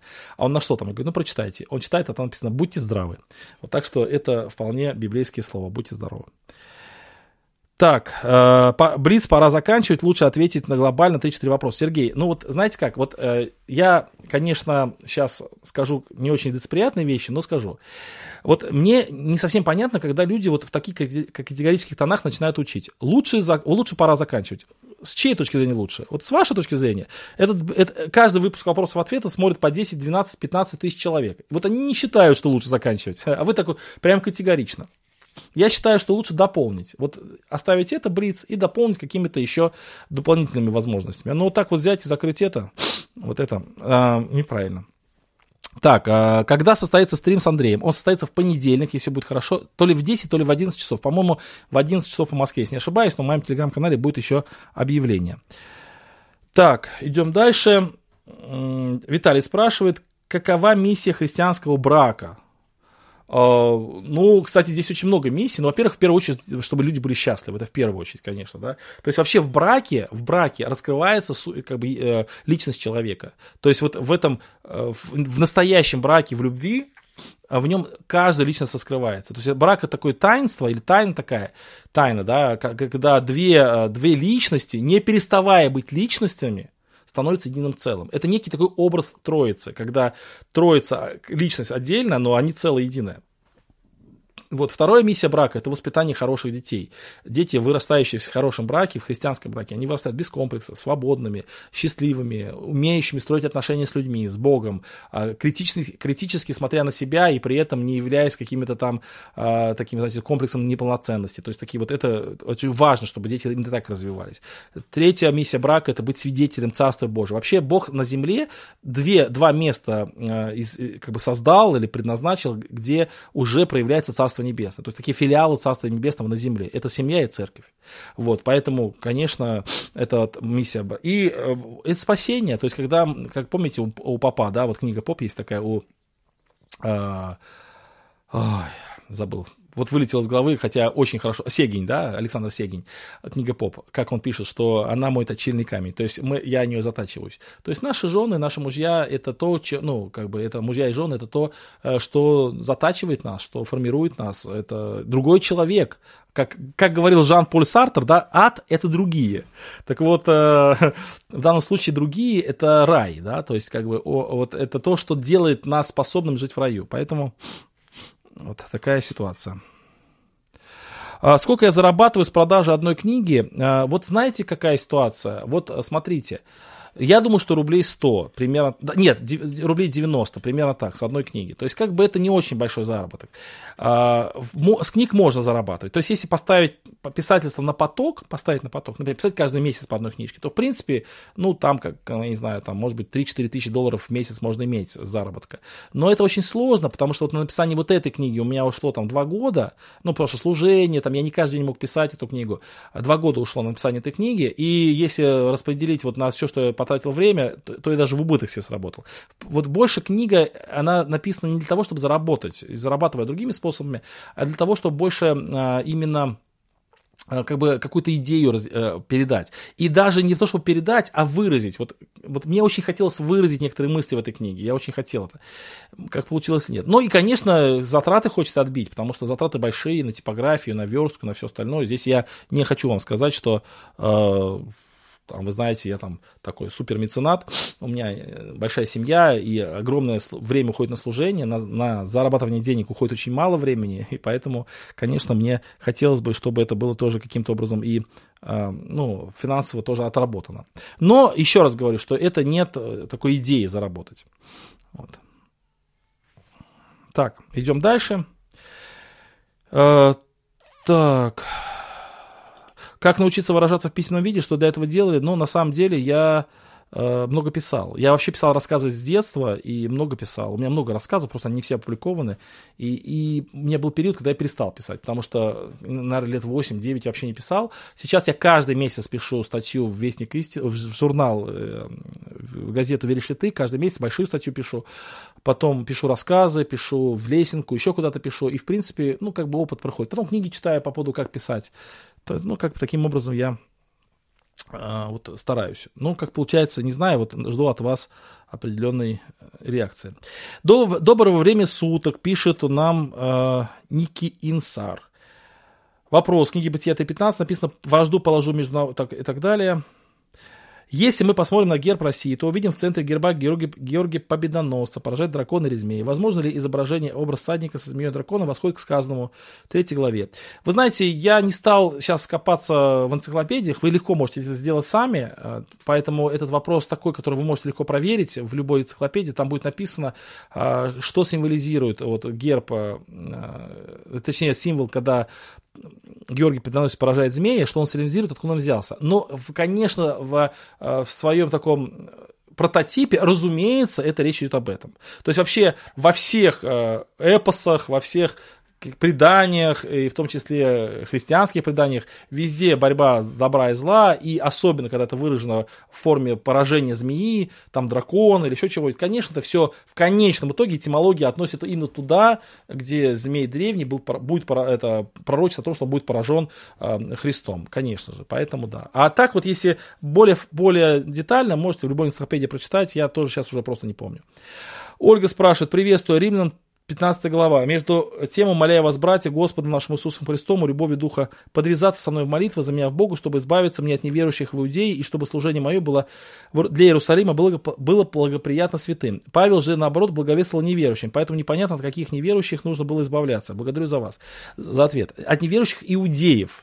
Вообще, э, самыми главными противниками Павла были иудеи. И он их называет неверующими, потому что они как раз и были верующие. И вот в этом и есть э, ирония Павла. То есть они же верующие, они же в Бога верят, и они при этом не, Христа не признают. Поэтому они не настоящие верующие. Вот. И Христос говорит многим фарисеям, что ваш отец дьявол. Хотя они э, дети Авраама и исполняют все заповеди, и знают закон Моисеев наизусть, но при этом они не верующие. Вот. Не знают Писания, как Христос говорит Садукеям, хотя не знали Писания наизусть. И Павел тоже пишет, неверующие иудеи. То есть вот они препятствия ему огромное составляли. То есть они его били, они против него возмущались. Именно за веру. То есть они же отстаивали веру, и он называет их неверующими. Ну, такая как бы немножко, знаете, ирония, что ли, в их адрес. Есть ли в Германии возможность получать газету журнал «Веришь Да, есть. Там в Германии обратитесь в поместную церковь МСЦ и ХБ, э, и вам подскажут, как это сделать. Так. На какой возраст ориентирована ваша книга? Ну, а, наверное, с 8 лет до 14 ее будет интересно читать. Это такой, как бы сказать, возраст. Но я знаю просто много взрослых, которые прочитали, взрослых, и им было интересно, взрослым. Я думаю, что с 8 лет минимум, ну, может быть, 7 лет, а, вот, а, ну, наверное, 8 все-таки лет и, и выше. А там уже нет. То есть, я, знаете, я, а, когда писал эту книгу, я хотел, чтобы она была понятна взрослым. И вообще, вот эта книга, тоже у меня была мысль такая, чтобы ее можно было дать неверующему человеку. И чтобы он ее прочитал, и она не вызвало отторжения. Там вот линия христианства проходит очень-очень нежно. То есть, да, там очевидно, что это верующая семья, что они ходят в церковь, там это все видно, но при этом этот мальчик, главный Илья, он такой же э, троечник, как и все остальные, там, он никакой там не святоша, э, там причем есть дети, которые неверующие, в какой-то мере не поступают лучше, чем Илья поступает, и Мирослав, и все. И тем не менее, вот эта линия христи... хри... хри... ну, евангелизации, она там прослеживается. И я думаю, что одна из из целей вот этой книги, она была в том, что вот если вы дадите просто неверующему своему другу, там, даже взрослому, и он прочитает, и он поменяет свой взгляд на баптизм. Вот как бы так, вот мне кажется, у меня получилось. Извините, что я так говорю, но мне кажется, у меня получилось. Поэтому, пожалуйста, Посмотрите. Вот, э, я напишу с удовольствием, э, прочту, спасибо, и мне хочется, чтобы вы ее, это, не только прочли, но и дали комментарий. Вот насчет 4, 6, 5, 6 лет, я думаю, что э, она будет интересна, но не читать, а слушать, потому что в этом возрасте легче слушать, да, вот, или, читать, или чтобы прочитал, например, кто-то взрослый, допустим, ну, или вот э, в записи, например, вот Дашевский записал Алексей, тоже будет хорошо. Так, ну что, друзья, идем дальше, да, вот, Анна пишет, приветствую вас, Денис Владимирович, благодати вам и мира, и мира вам. Тогда Иисус возведен был духом в пустыне для искушения от дьявола. Так, Подскажите, пожалуйста, как дух может вводить в искушение? Или только для Христа это было? Нет, там не дух вел в искушение, там искушал дьявол, а дух его привел в это место. То есть дух святой, э, ну, вы знаете, вот как, например, э, там, плавильщик, да, он берет э, какой-то металл и вот помещает его в огонь. Так и Бог помещает нас с вами в какие-то искушения для того, чтобы мы укреплялись. Как Бог допустил до Иова искушение от сатаны, как также Христос был искушаем от дьявола, как народ израильский был искушаем, но народ израильский а, согрешал, а Христос не согрешил. Ну, то есть, как бы, это вполне практика такая, да, что Бог попускает сатане искушать. Иван пишет, приветствую вас. Актуальный вопрос на все времена. Война от Бога или от дьявола? Или могут быть и так, и так, ваше видение этого вопроса? А, ну, смотрите, вообще война, зло, болезни, все это следствие греха. Все это следствие греха. Бог не планировал ни войны, ни убийств, ни болезней. Он не хотел этого, и в его природе этого нет, и в будущем мире этого тоже нет. Но когда это уже произошло, то Бог использует, э, например, знаете, вот как у этого Лейбница, да, вот, э, Голдфрид Лейбниц, у него выражение такое, да, и, ну, как бы ТАДЦ, э, когда он говорит, когда он говорит о ТДЦ, то есть о, об оправдании зла этого мира, или об оправдании, об, об оправдании Бога, почему в мире столько зла, он говорит, что это лучший мир, который может быть. То есть э, Бог минимизирует зло в этом мире. То есть, смотрите, для того, чтобы зла в этом мире не было, ни войн, ни болезни, ничего, нужно у человека забрать свободную волю.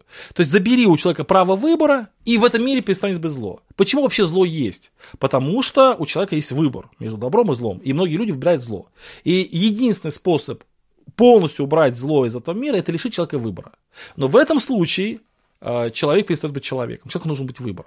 Поэтому зло будет, э, зло будет э, забрано с земли, то есть или уничтожено с земли зло, там вообще в этой, из этой вселенной зло будет истреблено только тогда, когда Бог э, остановит работу над человеком. И те люди, которые избрали добро, которые стали добро, добровольно добры, вот эти люди останутся в вечности, где не будет выбора между злом и добром, но тем не менее они будут добры по свободной воле, потому что они уже выбрали добро.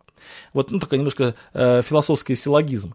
Вот, но э, Каким же образом сейчас, пока сейчас есть выбор, есть и зло, но Бог минимизирует это зло. То есть вот то, что сейчас происходит, это самое минимальное зло, которое возможно, потому что если Бог не сдерживал, то зло бы просто захлестнуло весь мир до края. Вот так, так примерно можно объяснить это все. Так, идем дальше, да? Где ваши комментарии? А, вот они исчезли, вот они. Читаем ваши комментарии. А, так, я так в школе был троечником, но ничего страшного. Можно ли получать э, журнал «Веришь ты» в электронном виде? Конечно, можно. Есть сайт веришь ли ты.рф по-русски. Веришь ли ты по-русски, русскими буквами .рф. Вот. Э, в электронном виде можно, Дмитрий, на сайте denis-samarin.ru. Есть там такой у меня. Так, Авраам испытывал Бог, огненное искушение, тоже от Бога, все. Так, это так и есть. После, э, после каждого своего покаяния мы... Так, угу. А, вот просьба к вам следующую книгу напишите на богословскую тему для взрослых. Да, я, кстати, у меня есть тоже наработки определенные, которые я хочу написать, да.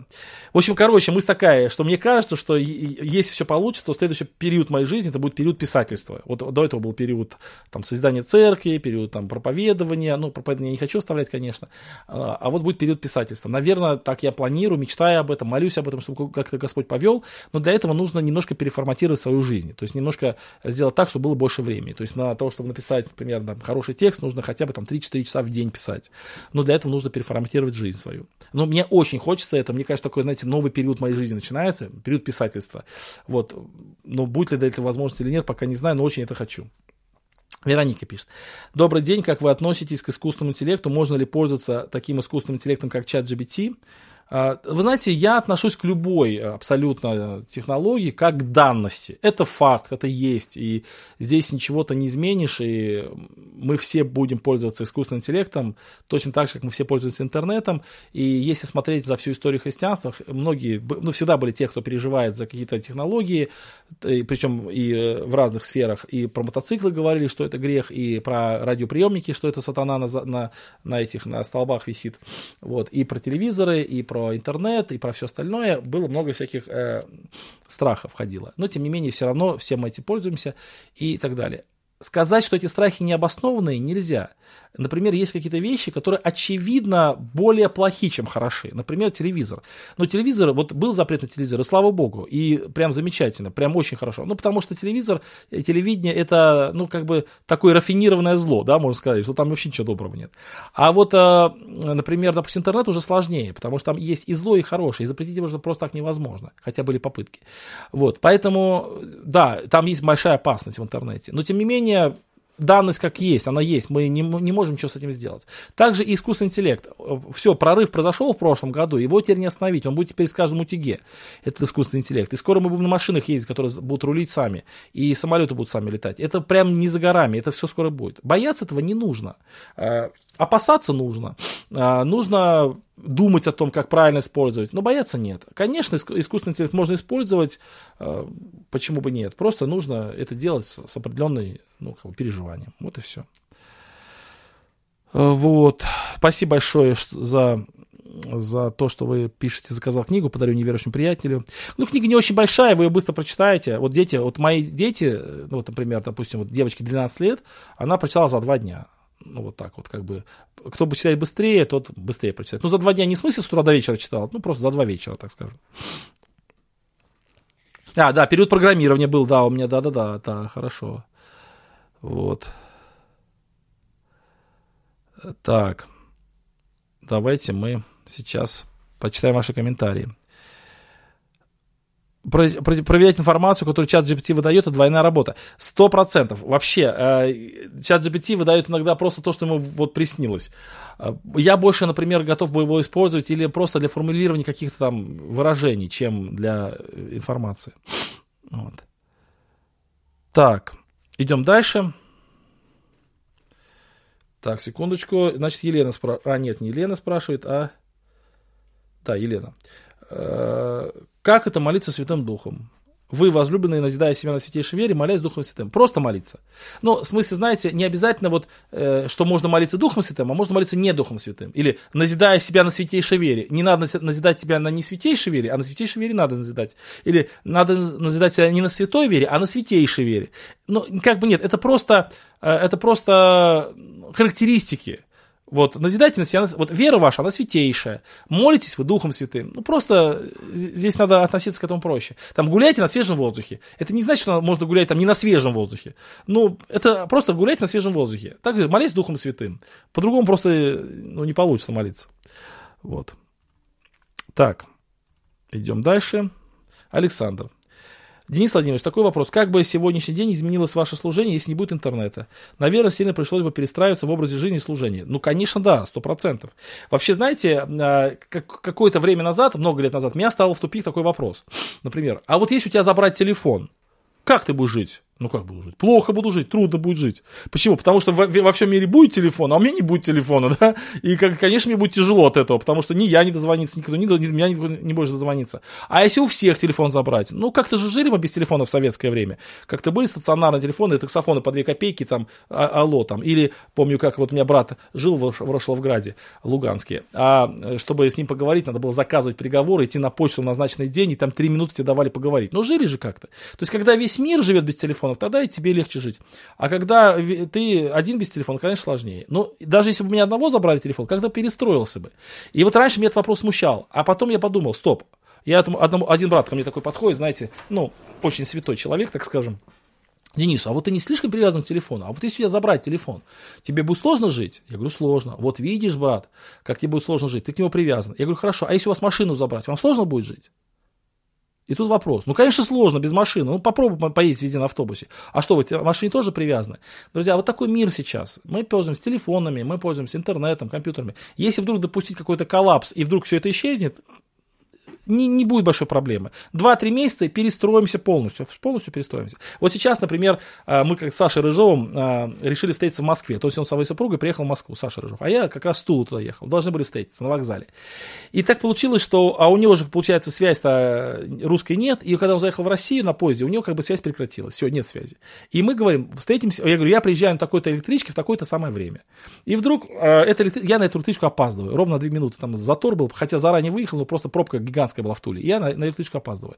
И сажусь на следующую электричку. И пишу Саше, Саша, я опоздал на эту электричку, и сажусь на следующую. Ну, вдруг где-то он Wi-Fi поймает или еще что-нибудь. И получит смс -ку. Но эта электричка вторая, она вдруг останавливается и больше часа стоит. Какая там поломка на пути, и мы еще больше опаздываем. И вот я прихожу на Казанский, по-моему, на Курский вокзал приезжаю, на Казанский, на Курский вокзал приезжаю, и об, обнаруживаю, что вообще, ну, нет связи. Сейчас как, позвонил, ты где? Я тут, там, кофе пью, приходи. А нет связи. И вот надо думать, как вот с ним встретиться. Я стою посреди вокзала, а, значит, думаю, что, наверное, в конце концов мы встретимся. Так и получилось. Я к чему это говорю? Что раньше были другие формы договоров, другие формы общения. А сейчас э, с телефоном другие. Не будет телефона, вдруг, если вдруг, вернемся на 30 лет назад, ну, как-то перестроимся, ничего страшного не случится. Так, э, так, о потере спасения вопрос. Я не помню такой вопрос о потере спасения. Вы знаете, возможно, она задавала вопрос не в комментариях, а в другом вот этом чате. И я его просто не вижу. Я в комментариях не вижу этот вопрос. Ну, продублируйте его, пожалуйста, сюда. Возможно, я это... 414 человек с нами. Так. Маргарита спрашивает, я пропустил вопрос Маргариты. Вопрос. Если в чем-то ты просишь у Бога в молитве с верой, но ответа нет, то как это понимать? Мало веры. Ведь в Библии написано, по вере вашей да будет вам. Вот смотрите, Маргарита, это тоже важный вопрос. Вот есть, есть вера, есть суеверие. Вот суеверие – это вера, основанная на пустом. А вера основана на обещании. Вот, например, я вам обещал провести этот эфир. И вы пришли на этот эфир и как бы со мной общаетесь. Но я вам не обещал, что я, например, перед вами тут сейчас танцую там, или песню спою. Я не обещал. И ожидать от меня это было бы странно. Сейчас кто-то напишет, Денис, а почему ты там нам не поешь, например, и не танцуешь? А, я вот верю, что ты должен был это сделать. А я говорю, так я не обещал. Или, например, я сейчас приеду в аэропорт и скажу, пустите меня в самолет. А они скажут, ну, во-первых, самолета нет, он вчера улетел и завтра полетит. А во-вторых, где ваш билет? Я скажу, ну, во-первых, вы мне не, там, не, сейчас не, не, не указываете, потому что мы живем там в свободное время, и поэтому я верю в то, что самолет сейчас будет, и я верю, что билет не нужен, а люди в, в, в клетчатой рубашке, они могут пройти без билета. А они скажут, так нельзя. А я скажу, извините, пожалуйста, вы не навязывайте мне свою веру, у вас своя вера, у меня своя вера, поэтому как хотите, пускайте меня и все. Вызовут скорую и везут меня в известном направлении. Вот, друзья, но в вопросах почему-то с Богом, почему-то люди считают, что можно во что-то уверовать и требовать это от Бога. Бог выполняет только свои обещания. Вот он обещал, он сделает. Если, например, он никогда не обещал, что вы будете, или я буду всегда здоровый, и что я никогда не умру, например, физически, или что у меня будет огромное богатство. Он этого не обещал. Я могу в это уверовать сколько угодно, и могу просить сколько угодно, но Бог даст это мне только в том случае, если это будет мне на пользу, а это может быть не совершенно не на пользу. Поэтому э, мы можем быть уверены только в том, что Бог конкретно обещал. Вот. И э, когда речь говорит о том, что попросите и будет вам, там везде в контексте служения Богу идет речь. Бог нигде не обещал, что вот ты попросил Бога стать величайшим там, э, боксером и всех будешь убивать там, на ринге там, одним ударом, и Бог тебе это сделает, ты только сильнее верь. Такого нигде не написано. Там везде написана речь о контексте служения. Когда Христос говорит, дела, которые я сотворил, и вы сотворите. Вот именно какие дела Христос творил? Благовествовал царство, распространял Евангелие, помогал людям, и вы больше всех дел сотворите. Не, вы не будете э, магами и волшебниками, а вы будете евангели, евангелистами. Вот в чем, в чем вопрос. Поэтому здесь не вопрос моей веры, веры, в смысле, вера это не магическая сила, а надо сначала волю Божию познать, потом уже быть в этой воле Божией уверен, а потом ее реализовывать в жизни. И тогда Бог сделает все, что ты просишь. Как, ну, про биржу это тоже вопрос. Как же этот вопрос пропустил, интересно. Так, ну, там, так, уже читали. Денис спрашивает, не смущает ли вас вечно зимнее время в наших краях? Например, очень ранний рассвет и летом, когда все еще спят. Вообще не смущает никак. У нас в Краснодарском крае вообще с этим все хорошо. Мы и э, солнышко рано встает, и день вообще хороший. Э, Андрей спрашивает, приветствую, брат Денис, что вы сможете посоветовать человеку, попавшему в сильную депрессию? А обратиться к специалисту, ну, к душепопечителю хорошему. Есть, э, ну, разные причины депрессии. Вы знаете, есть депрессия, например, связанная с какими-то там детскими травмами, например, да, и тогда я бы посоветовал прочитать книгу «Искусство любить». Три христианских автора написал. Есть другая книга с этим же названием, она не христианская, а «Искусство», э, э, прошу прощения, «Выбирая любовь». Книга называется «Выбирая любовь». Прекрасная книга, отлично помогает тем, кто с детства какие-то проблемы, комплексы испытывает, и в взрослом возрасте эти комплексы стали вдруг неожиданно активизироваться и доставлять массу проблем. А бывает депрессия от неправильного образа жизни, когда человек там замотался, там у него там, я не знаю, э, жизнь такая, что ни отдыха, ни продыха, ничего нет. Бывает депрессия от каких-то нерешенных проблем, ну и так далее. То есть здесь надо разобраться, вот, но с депрессией нужно работать обязательно, потому что иначе можно войти в стадию такую уже, когда не поможет никто, вот, и Поэтому нужно не, не забрасывать. В последнее время, конечно, как очень сильно увеличились эти проблемы. Вот, и поэтому надо, надо этот вопрос очень э, к нему серьезно отнестись. И бывает так, что люди там стесняются об этом говорить, бывает родственники говорят.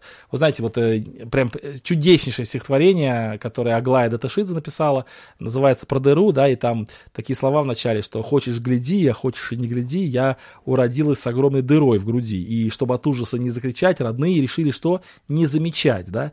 И вот доктор, рассмотрев ковры через меня, заявил, заявил, что нет никакой дыры. А, мать навешала всякой мишуры, а отец сказал, чтобы я стеснялась или стыдилась своей хандры. То есть вот так вот люди реагируют. Типа у тебя какая-то дыра в душе, да, какая-то проблема, да ты там навешай мишуры, там вообще ничего нет и как бы и стыдись. И человек вот стыдится, стыдится, а потом у него этот, эта дыра разрастается так, что человека разрывает на части. Поэтому не надо э, этого стесняться, нужно искать хорошего душепопечителя и общаться, искать выход из этого положения. Вот. Ну, молиться об этом, конечно, конечно же. Вот. Ну и как-то самому тоже работать, потому что без э, личной работы ничего не получится. Больше на свежем воздухе время проводить, физические зарядки делать, может бег, там, в бассейн записаться, а, и с друзьями общаться, искать то, что ты любишь делать, какое-то хобби. Это не очень принято в христианских кругах говорить о хобби, но на самом деле это тоже очень важно, чтобы у человека была какая-то э, разрядка. Вот, депрессия – серьезное психологическое заболевание. Ну, я не специалист, я не психолог, не психиатр, я не могу точно сказать. Но я думаю, что, может быть, и есть, когда депрессия, там, она на фоне каких-то изменений, вот, реально психических. Кстати, депрессия может быть на уровне физического такой, да, щитовидка, там, гормоны не вырабатывать нужно, и человека депрессия. Тоже, э, поэтому любой профессиональный врач, он сначала, ну, психолог даже, он сначала посоветует пройти обследование полностью физическое, и уже уже потом работать уже на уровне эмоциональном, духовном. Вот. А, вопрос потерять спасение? Да, можно. Если коротко, то потерять спасение можно. Можно остановиться на пути спасения. Дмитрий спрашивает, здравствуйте, Денис Владимирович, 1 Тимофея 3, 2, 4, 5. Но епископ должен быть непорочен, ну и так далее, большой текст. Вопрос, хорошо управляющий домом своим, детей, содержащих послушаний.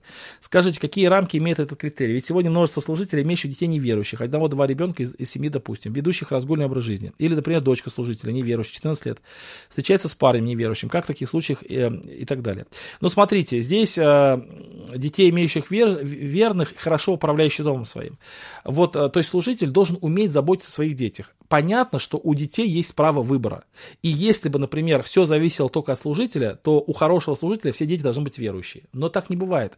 Потому, ну, это не то, что не, не бывает. Так бывает, я имею в виду, так не обязательно должно быть. Потому что ребенок рождается со свободной волей. И он может выбрать другой путь. У Христа тоже было 12 учеников, и один оказался предателем. Не от Христа это зависело. Так и не всегда от родителей зависит воспитание ребенка.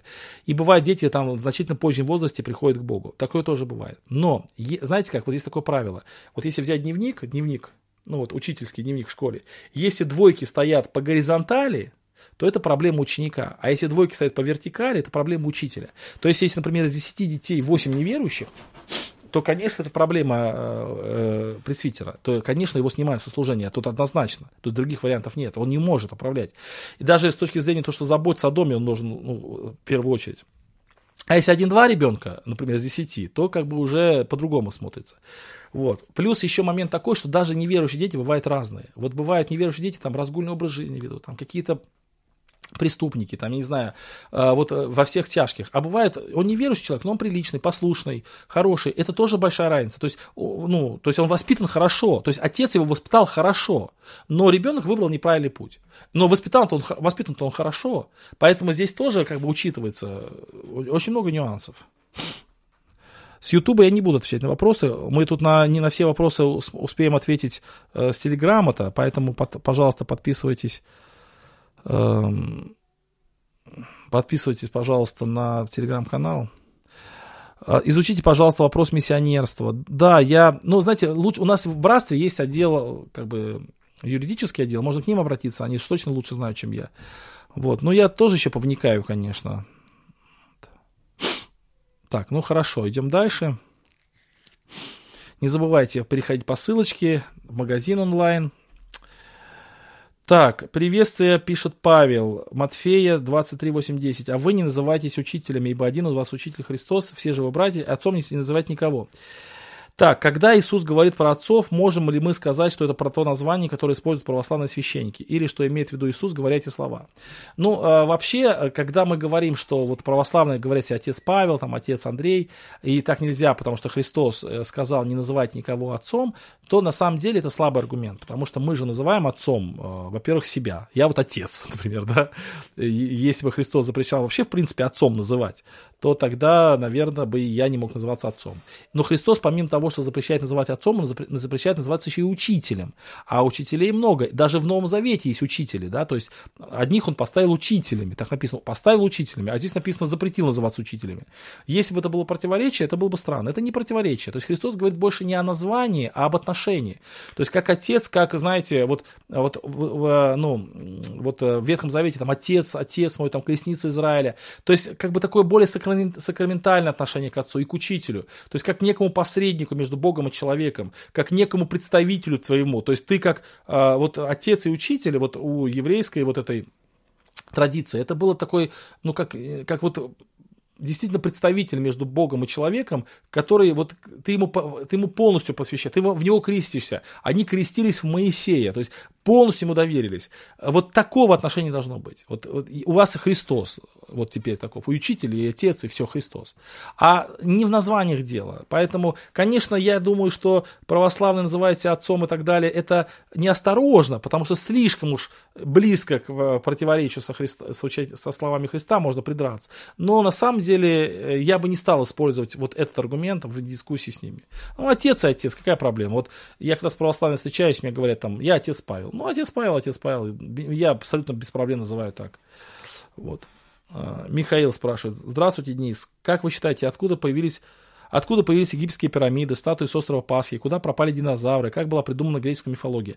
Не кажется ли вам, что это что вам не кажется ли вам, что то, что описано в неканонической книге Иноха и сошествие 200 ангелов на землю, которые развратили людей правды, и что, возможно, из-за этого Бог и навел на землю потоп. Ведь есть много предпосылок для этого. Во многих странах мира есть мифы некогда, некогда сошедших с неба богов и о развитой цивилизации, некогда существующих, так называемой Атлантиды. Те же пирамиды, никто сейчас не знает, по каким технологиям они были построены, но они уже стоят много тысяч лет. А те пирамиды, которые были построены фараонами, уже после потопа все разваливаются и сделаны из обычных кирпичей и глины.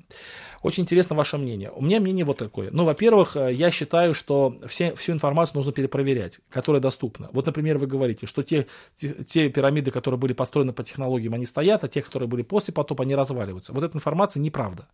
То есть э, это какой-нибудь э, снял какой-нибудь блогер, который вообще не соображает сторонник теории заговора, и вот это все преподал. Это как с идеей плоской земли. Там насобирали каких-то фактов, там, не фактов, точнее, каких-то обрывков информации, из них слепили теорию.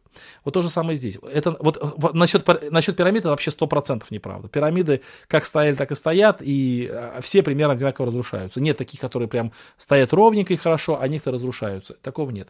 Потом вообще нет доказательств, что пирамиды были построены какие-то до потопа. Тоже доказательств нет таких. Вот, но это первое. Второе. Что касается Атлантиды, сошествия там ангелов и так далее. Конечно, я понимаю, что Библия, вот наша Библия, она описывает не все, э, не все духовные процессы, которые происходили в мире. Многие-многие вещи скрыты за рамками Библии. Но в этом-то и есть ограничения. То есть, если Бог по определенным причинам не посчитал за нужным раскрывать многие-многие элементы истории человечества, духовного мира, то нам это и не нужно. И нам достаточно того, что написано в Библии. Вот поэтому, знаете, как если бы вы сказали, вы, брат Денис, вы знаете, я вот изучил Библию вдоль и поперек, я уже все там знаю, я уже все, мне уже как бы просто скучно, я уже все изучил, я хочу там еще больше изучать. Ну, тогда я бы сказал, давайте. Но в Библии еще огромное количество того, что вы не знаете, давайте сосредоточимся на той информации, которую Бог нам дал. Не получится ли так, что вы придете на небо, а Бог вам скажет, слушай, друг, ты э, ту информацию, которую я тебе дал, не изучил и не понял, а занимаешься тем, что я тебе не давал. Написано в Библии как? Надмеваясь плотским своим умом. Э, ну, как бы, залазя туда, куда тебя не просили, так написано в послании к Колоссянам, да, то есть э, туда тебя не просили залазить, это сокрыто твоих речей, зачем ты вообще лезешь? Не зря Бог скрыл вот эти все данные там про 200 падших ангелов, допустим, если даже это было. Поэтому э, я думаю, что Бог нам от, оставил большую богатую книгу, которую нам изучать, изучать, изучать, и нам дополнительная информация просто не нужна. Не нужна.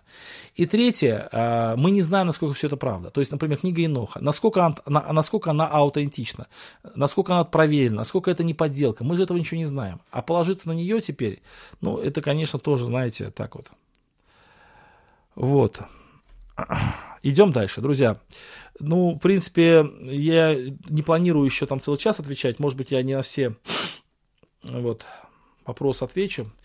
Владимир спрашивает, бросаем СЦ и ХБ. Ну, давайте про покрывало я уже сегодня отвечал, поэтому э, я не буду говорить. Там я уже подробно отвечал. Анастасия.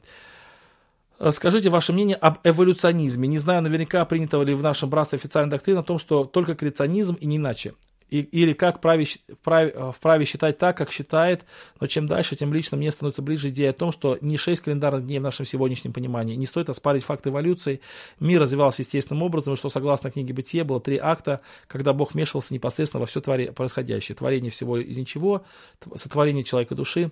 Как считаете вы? Ну, я говорю о том, что Анастасия, а, я не уверен, что 6 дней творения это там 24 дня, 24 часа точнее, но я и не считаю, что это периоды там ну, как бы там, по миллиону лет, например.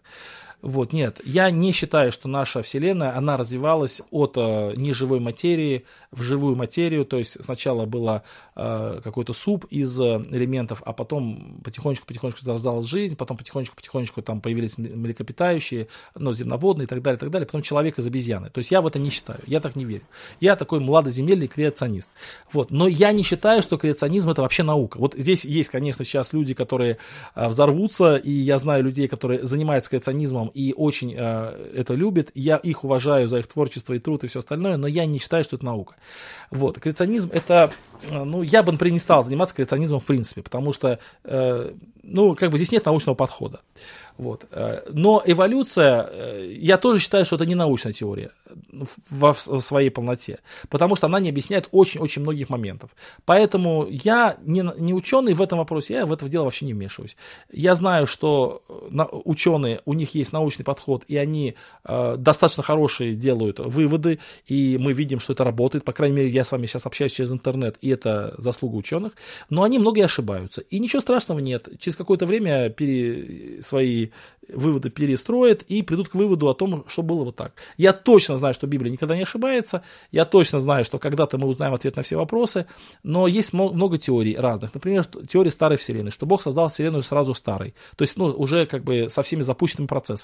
То есть, грубо говоря, вот если бы я сейчас попал в компьютерную игру, которую сам только что сделал, вот я сейчас сам сделал только что компьютерную игру, и в нее попал, и там в этой компьютерной игре растет дерево, и я бы стал исследовать это дерево и пришел к выводу, что оно растет там 20 лет уже, потому что оно было маленьким зернышком, потом выросло и стало деревом. 20 лет. Но эта компьютерная игра только сегодня была создана. А дерево уже создано таким образом, что как будто она росла 20 лет.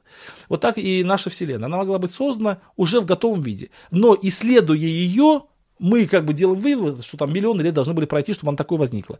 Да, Э, учитывая и, или экстраполируя э, те наблюдения, которые мы имеем в прошлое, мы к такому выводу приходим. И вывод правильный, но это не факт, что так было на самом деле. Мог Бог просто так сразу создать и все. Мне вот такая теория, например, очень нравится.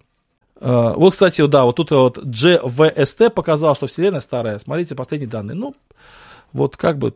Я уже объяснил, что она могла быть создана старой. Вот. Так, сейчас, секундочку.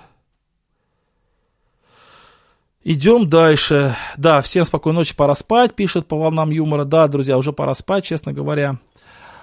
Вот, 429 человек, но давайте еще немножко. Денис Владимирович пишет Юра.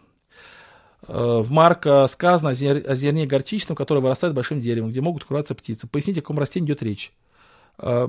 Горчица небольшое растение. Вы знаете, я когда-то читал, ну, тоже забыл. Вот, э, Марк, Юра, прошу прощения, да, вы знаете, как сделал? Это реально в любой энциклопедии написано. Вот просто наберите в энциклопедии, посмотрите, там есть такое. Я просто, я бы ответил, если бы знал. Я не то, что не хочу отвечать, я просто сейчас не помню, а обманывать как-то не хочется.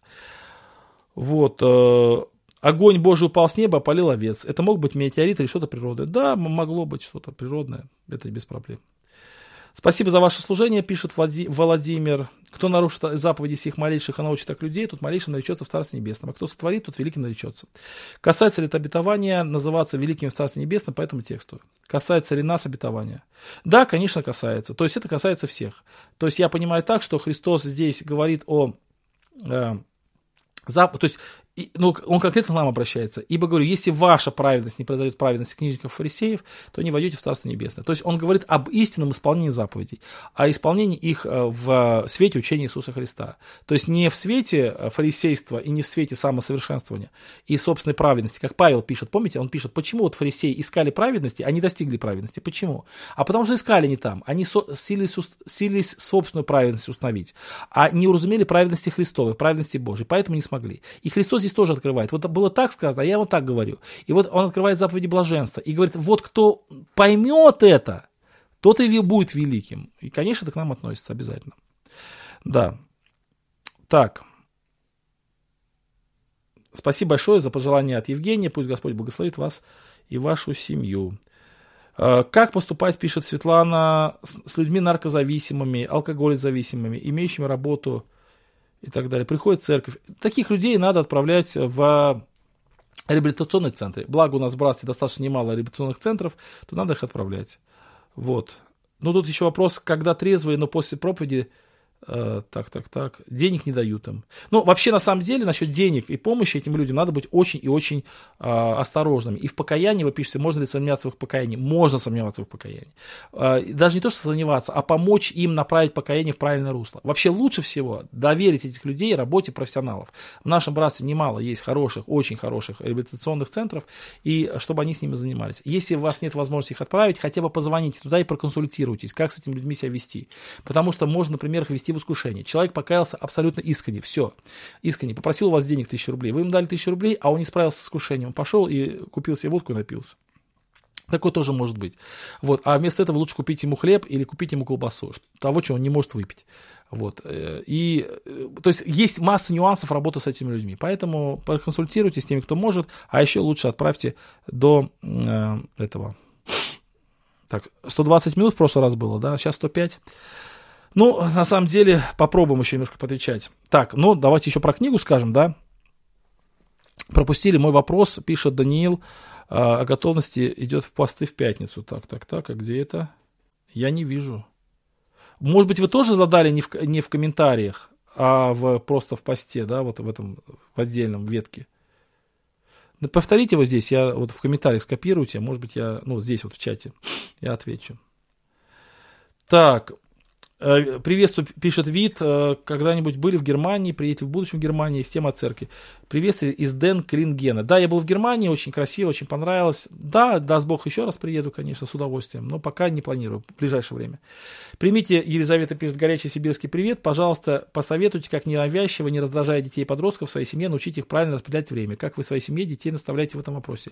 Личный пример стараюсь подавать. Но вообще я никак не стараюсь их направлять. То есть я просто, ну, во-первых, лично личный пример, в первую очередь. Во-вторых, а, я а, очень часто рассказываю о том, как это здорово, как хорошо и так далее. Вот. И в-третьих, например, когда вот а, они куда-то собираются, я им говорю так, спланируйте время, чтобы не опоздать. У нас в семье очень, я негативно отношусь к опозданиям, даже если никак не связано со мной или с церковью, например, дети идут там на занятия, на английского языка, например, и они опаздывают, я за это их ругаю.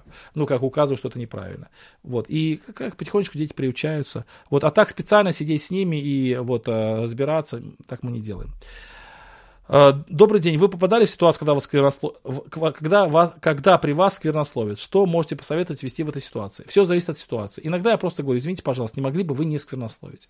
И все. Иногда, если близкий друг, отшучиваюсь. А иногда ничего не делаю. Ну, сквернословит и сквернословит. Я же не могу всех людей переделать. Все зависит от ситуации. Вот. Наталья спрашивает.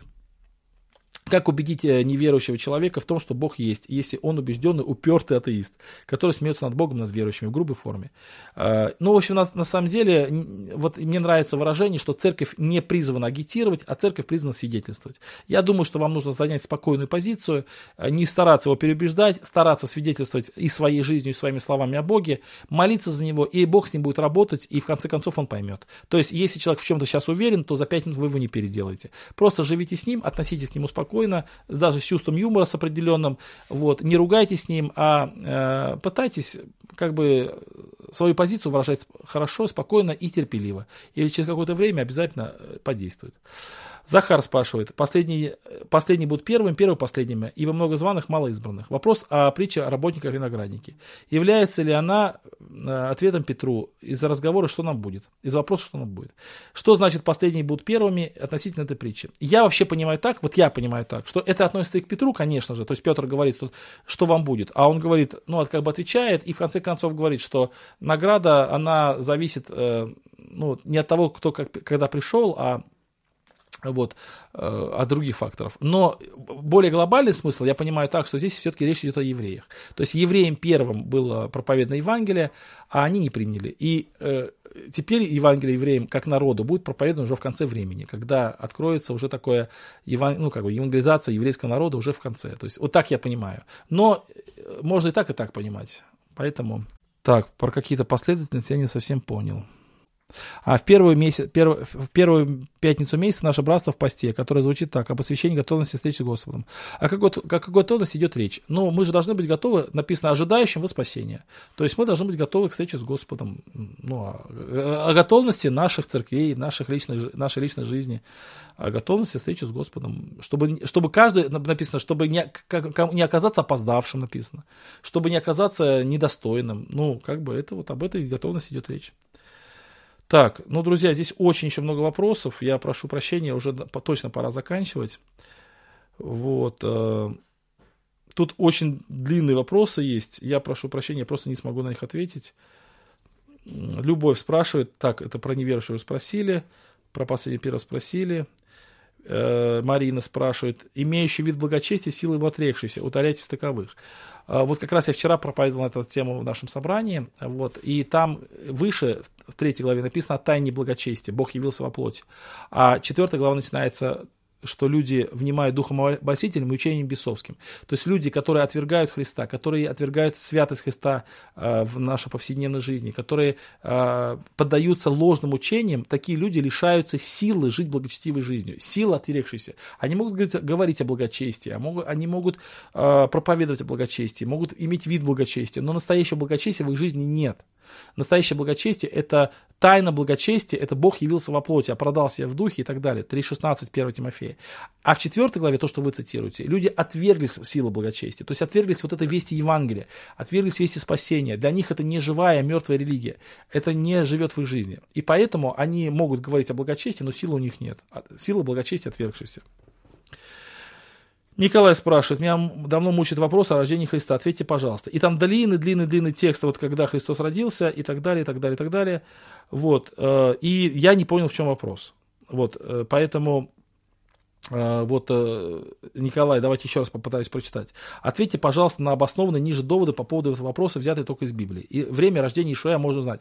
И там длинный-длинный текст. И я, честно говоря, не совсем понял вообще вопрос в чем, но скажу вот что. Иногда люди говорят, вот, а почему мы празднуем 25 декабря Рождество Христа? Ведь он родился не 25 декабря. Друзья, вот неужели непонятно, что вообще все равно, когда он родился, хоть 5 мая, хоть 10 февраля, надо просто какой-то день выбрать и этот праздник отмечать. Вообще церковь выбрала год и на, в этот год распределила важнейшее-важнейшее событие Христа, чтобы напоминать людям о Евангелии. Вот Рождество Христа, вот крещение Христа, вот вознес... это благовещение и так далее, Пасха, вот и все остальное. Для чего? Для того, чтобы люди помнили об этом. И поэтому здесь нам не надо придираться 25 или 24 или 21 или в феврале или в марте. Это какая разница? Давайте другой календарь составим. Давайте э, Христос будет, Рождество будем праздновать 3 марта, Пасху будем праздновать 20 25 февраля и так далее. Все равно, лишь бы в течение года вспоминать об этом. Об этом говорить. Дата вообще не имеет значения абсолютно. И поэтому я вот не совсем понимаю людей, которые там исследуют, что-то пишут, там все-все. Это здорово, интересно, но это никакой практической пользы не имеет. Ну, доказали вы нам, что э, ну, Христос родился там 18 там, апреля. И, ну, давайте 18 праздновать. Что поменяется от этого? Не совсем понятно. Так, каждый день надо, правильно, вот я согласен, да. Так, идем дальше. Любовь спрашивает почему у вас баптистов, почему вас баптисты называют сектой? Как вот в этом случае быть? И он, она пишет, что в деревне там у них э, многие негативно относятся к баптистам, называют сектой. Здесь нужно еще вот понять, вот когда я встречаюсь с человеком, который называет там сект, баптистов сектой, нужно еще понять, что он имеет в виду. Возможно, он ничего плохого не имеет в виду, а он использует слово секта как неправославный. То есть сектант, то есть неправославный. Есть такие люди, которые именно так используют. Вот. Но есть люди, которые используют слово секта с отрицательной коннотацией. Я помню, когда мы с мамой стояли на библиотеке еще в городе Тольятти, в, в поселке Комсомольск, Комсомольский. И к нам подошла женщина одна и говорит, а вы правда, что вы секта? И моя мама говорит, конечно, мы секта, а кто же мы еще? Сейчас мы вас заманим в секту, принесем вам жертву и э, все ваше имущество на себя перепишем. А эта женщина так оторопясь посмотрела на мою маму, потом говорит, а что вы такие глупости говорите? А моя мама говорит, а что вы такие глупости спрашиваете? Ну и потом развязался хороший разговор, и, в принципе, э, все нормально пошло. Поэтому, конечно, вам надо быть спокойным в этой ситуации, объяснять спокойно. Вообще, христиан всегда обвиняли в каких-то глупостях. Во время Римской империи их обвиняли в том, что они ослиной голове поклоняются. Их, э, их обвиняли в разврате, потому что они там тайно собирались. Их обвиняли во всем, что угодно. Ну, так всегда было, и ничего страшного в этом нет. И люди, э, в конце концов, все равно видели и правду, и все обнаруживалось. Вот поэтому Такие, такая ситуация. Александр пишет, «Э, благодарю вас за ваше служение, молюсь за вашу семью, спасибо большое. И бытие вопрос. Сказал Иосиф третий день, вот что делайте, останетесь живы, ибо я боюсь Бога. Когда Иосиф сказал, что я боюсь Бога, неужели в сердце братьев ничего не произошло? Трудно сказать, что произошло в сердце братьев. Трудно сказать. Я вот, к сожалению, не могу это сказать. Думаю, что что-то произошло, но не знаю, что, но не знаю как. Валентина, вопрос по тексту о Вифезда. Великое множество людей выезжало. Существует мнение, что дальше идет ставка, которая отсутствует в древних манускриптов. Но есть более поздних манускриптов и так далее. А, так, так, так. Ставка ли это? Вы знаете, э, вот есть такая наука текстология. Это сложнейшая наука, которая изучает эти ставки, все. И там масса разномыслий, масса разночтений. Но э, я считаю, вот я лично для себя принял такое правило, что тот текст, который у меня есть, вот я такому тексту доверяю. И я не, вообще, в принципе, не апеллирую к этим ставкам. Там вот Марка, там ставка есть, там, да, или, например, там автор послания к евреям, а не апостол Павел. Я считаю, что все это не имеет значения. Даже если то, что вы цитируете, является вставкой, это не меняет смысла на самом деле. И, и более, не, еще что это не меняет э, Евангелие. То есть какой-то смысл вот этого конкретного текста это может поменять? Может поменять. Но в целом весь Евангелие, она не меняется. Христос остается тем же Христом, каким он был. Даже со, вставкой, со вставкой или без вставки. То есть вот, например, какая-то ну, какая часть текста вдруг изменит смысл, если какая-то часть текста будет признана вставкой. Но э, вот эта же мысль, она и в других текстах используется и поговаривается. Поэтому я считаю, что наш синодальный перевод довольно, довольно точный. Не наша, э, у нас нет способности с вами, или точнее нет возможности, и у нас нет образования, чтобы э, делать выводы, вставка это или не вставка. Мы, мы просто сейчас наугад скажем. Я скажу, я вот считаю, что это вставка. Но на чем я основан? Просто наугад сказал, понимаете? Вот так и все. Поэтому мы действуем в рамках своего образования. Вот. Э, ну все, друзья, давайте мы на этом закончим. Время уже 25 минут. И действительно пора завтра рано-рано вставать, надо еще доготовить проповедь, и завтра собрание, и все остальное. Поэтому будем заканчивать, друзья. Вот, не все вопросы ответил, к сожалению. На, на этот раз я не успел, но там еще очень много, и просто не остановишься. Вот, э, спасибо, пишут благодарность за то, что вы уделили время. Друзья, еще раз скажу, пожалуйста, обратите внимание на мою книгу «Приключения Мирослава Ильи». Думаю, что она будет интересна вашим детям, вам, неверующим людям она будет интересна. Вот, если вы хотите заказать большую партию, там, от 100 штук, напишите мне, там будет какая-то скидка. Вот, э, а так можете заказать вот по этой ссылочке, которую вот я э, оставил, еще раз сейчас отправлю в чат. Вот. Всем спокойной ночи. Э, спасибо, что вы были. С нами было сегодня больше 400 человек. Э, слава Богу за это.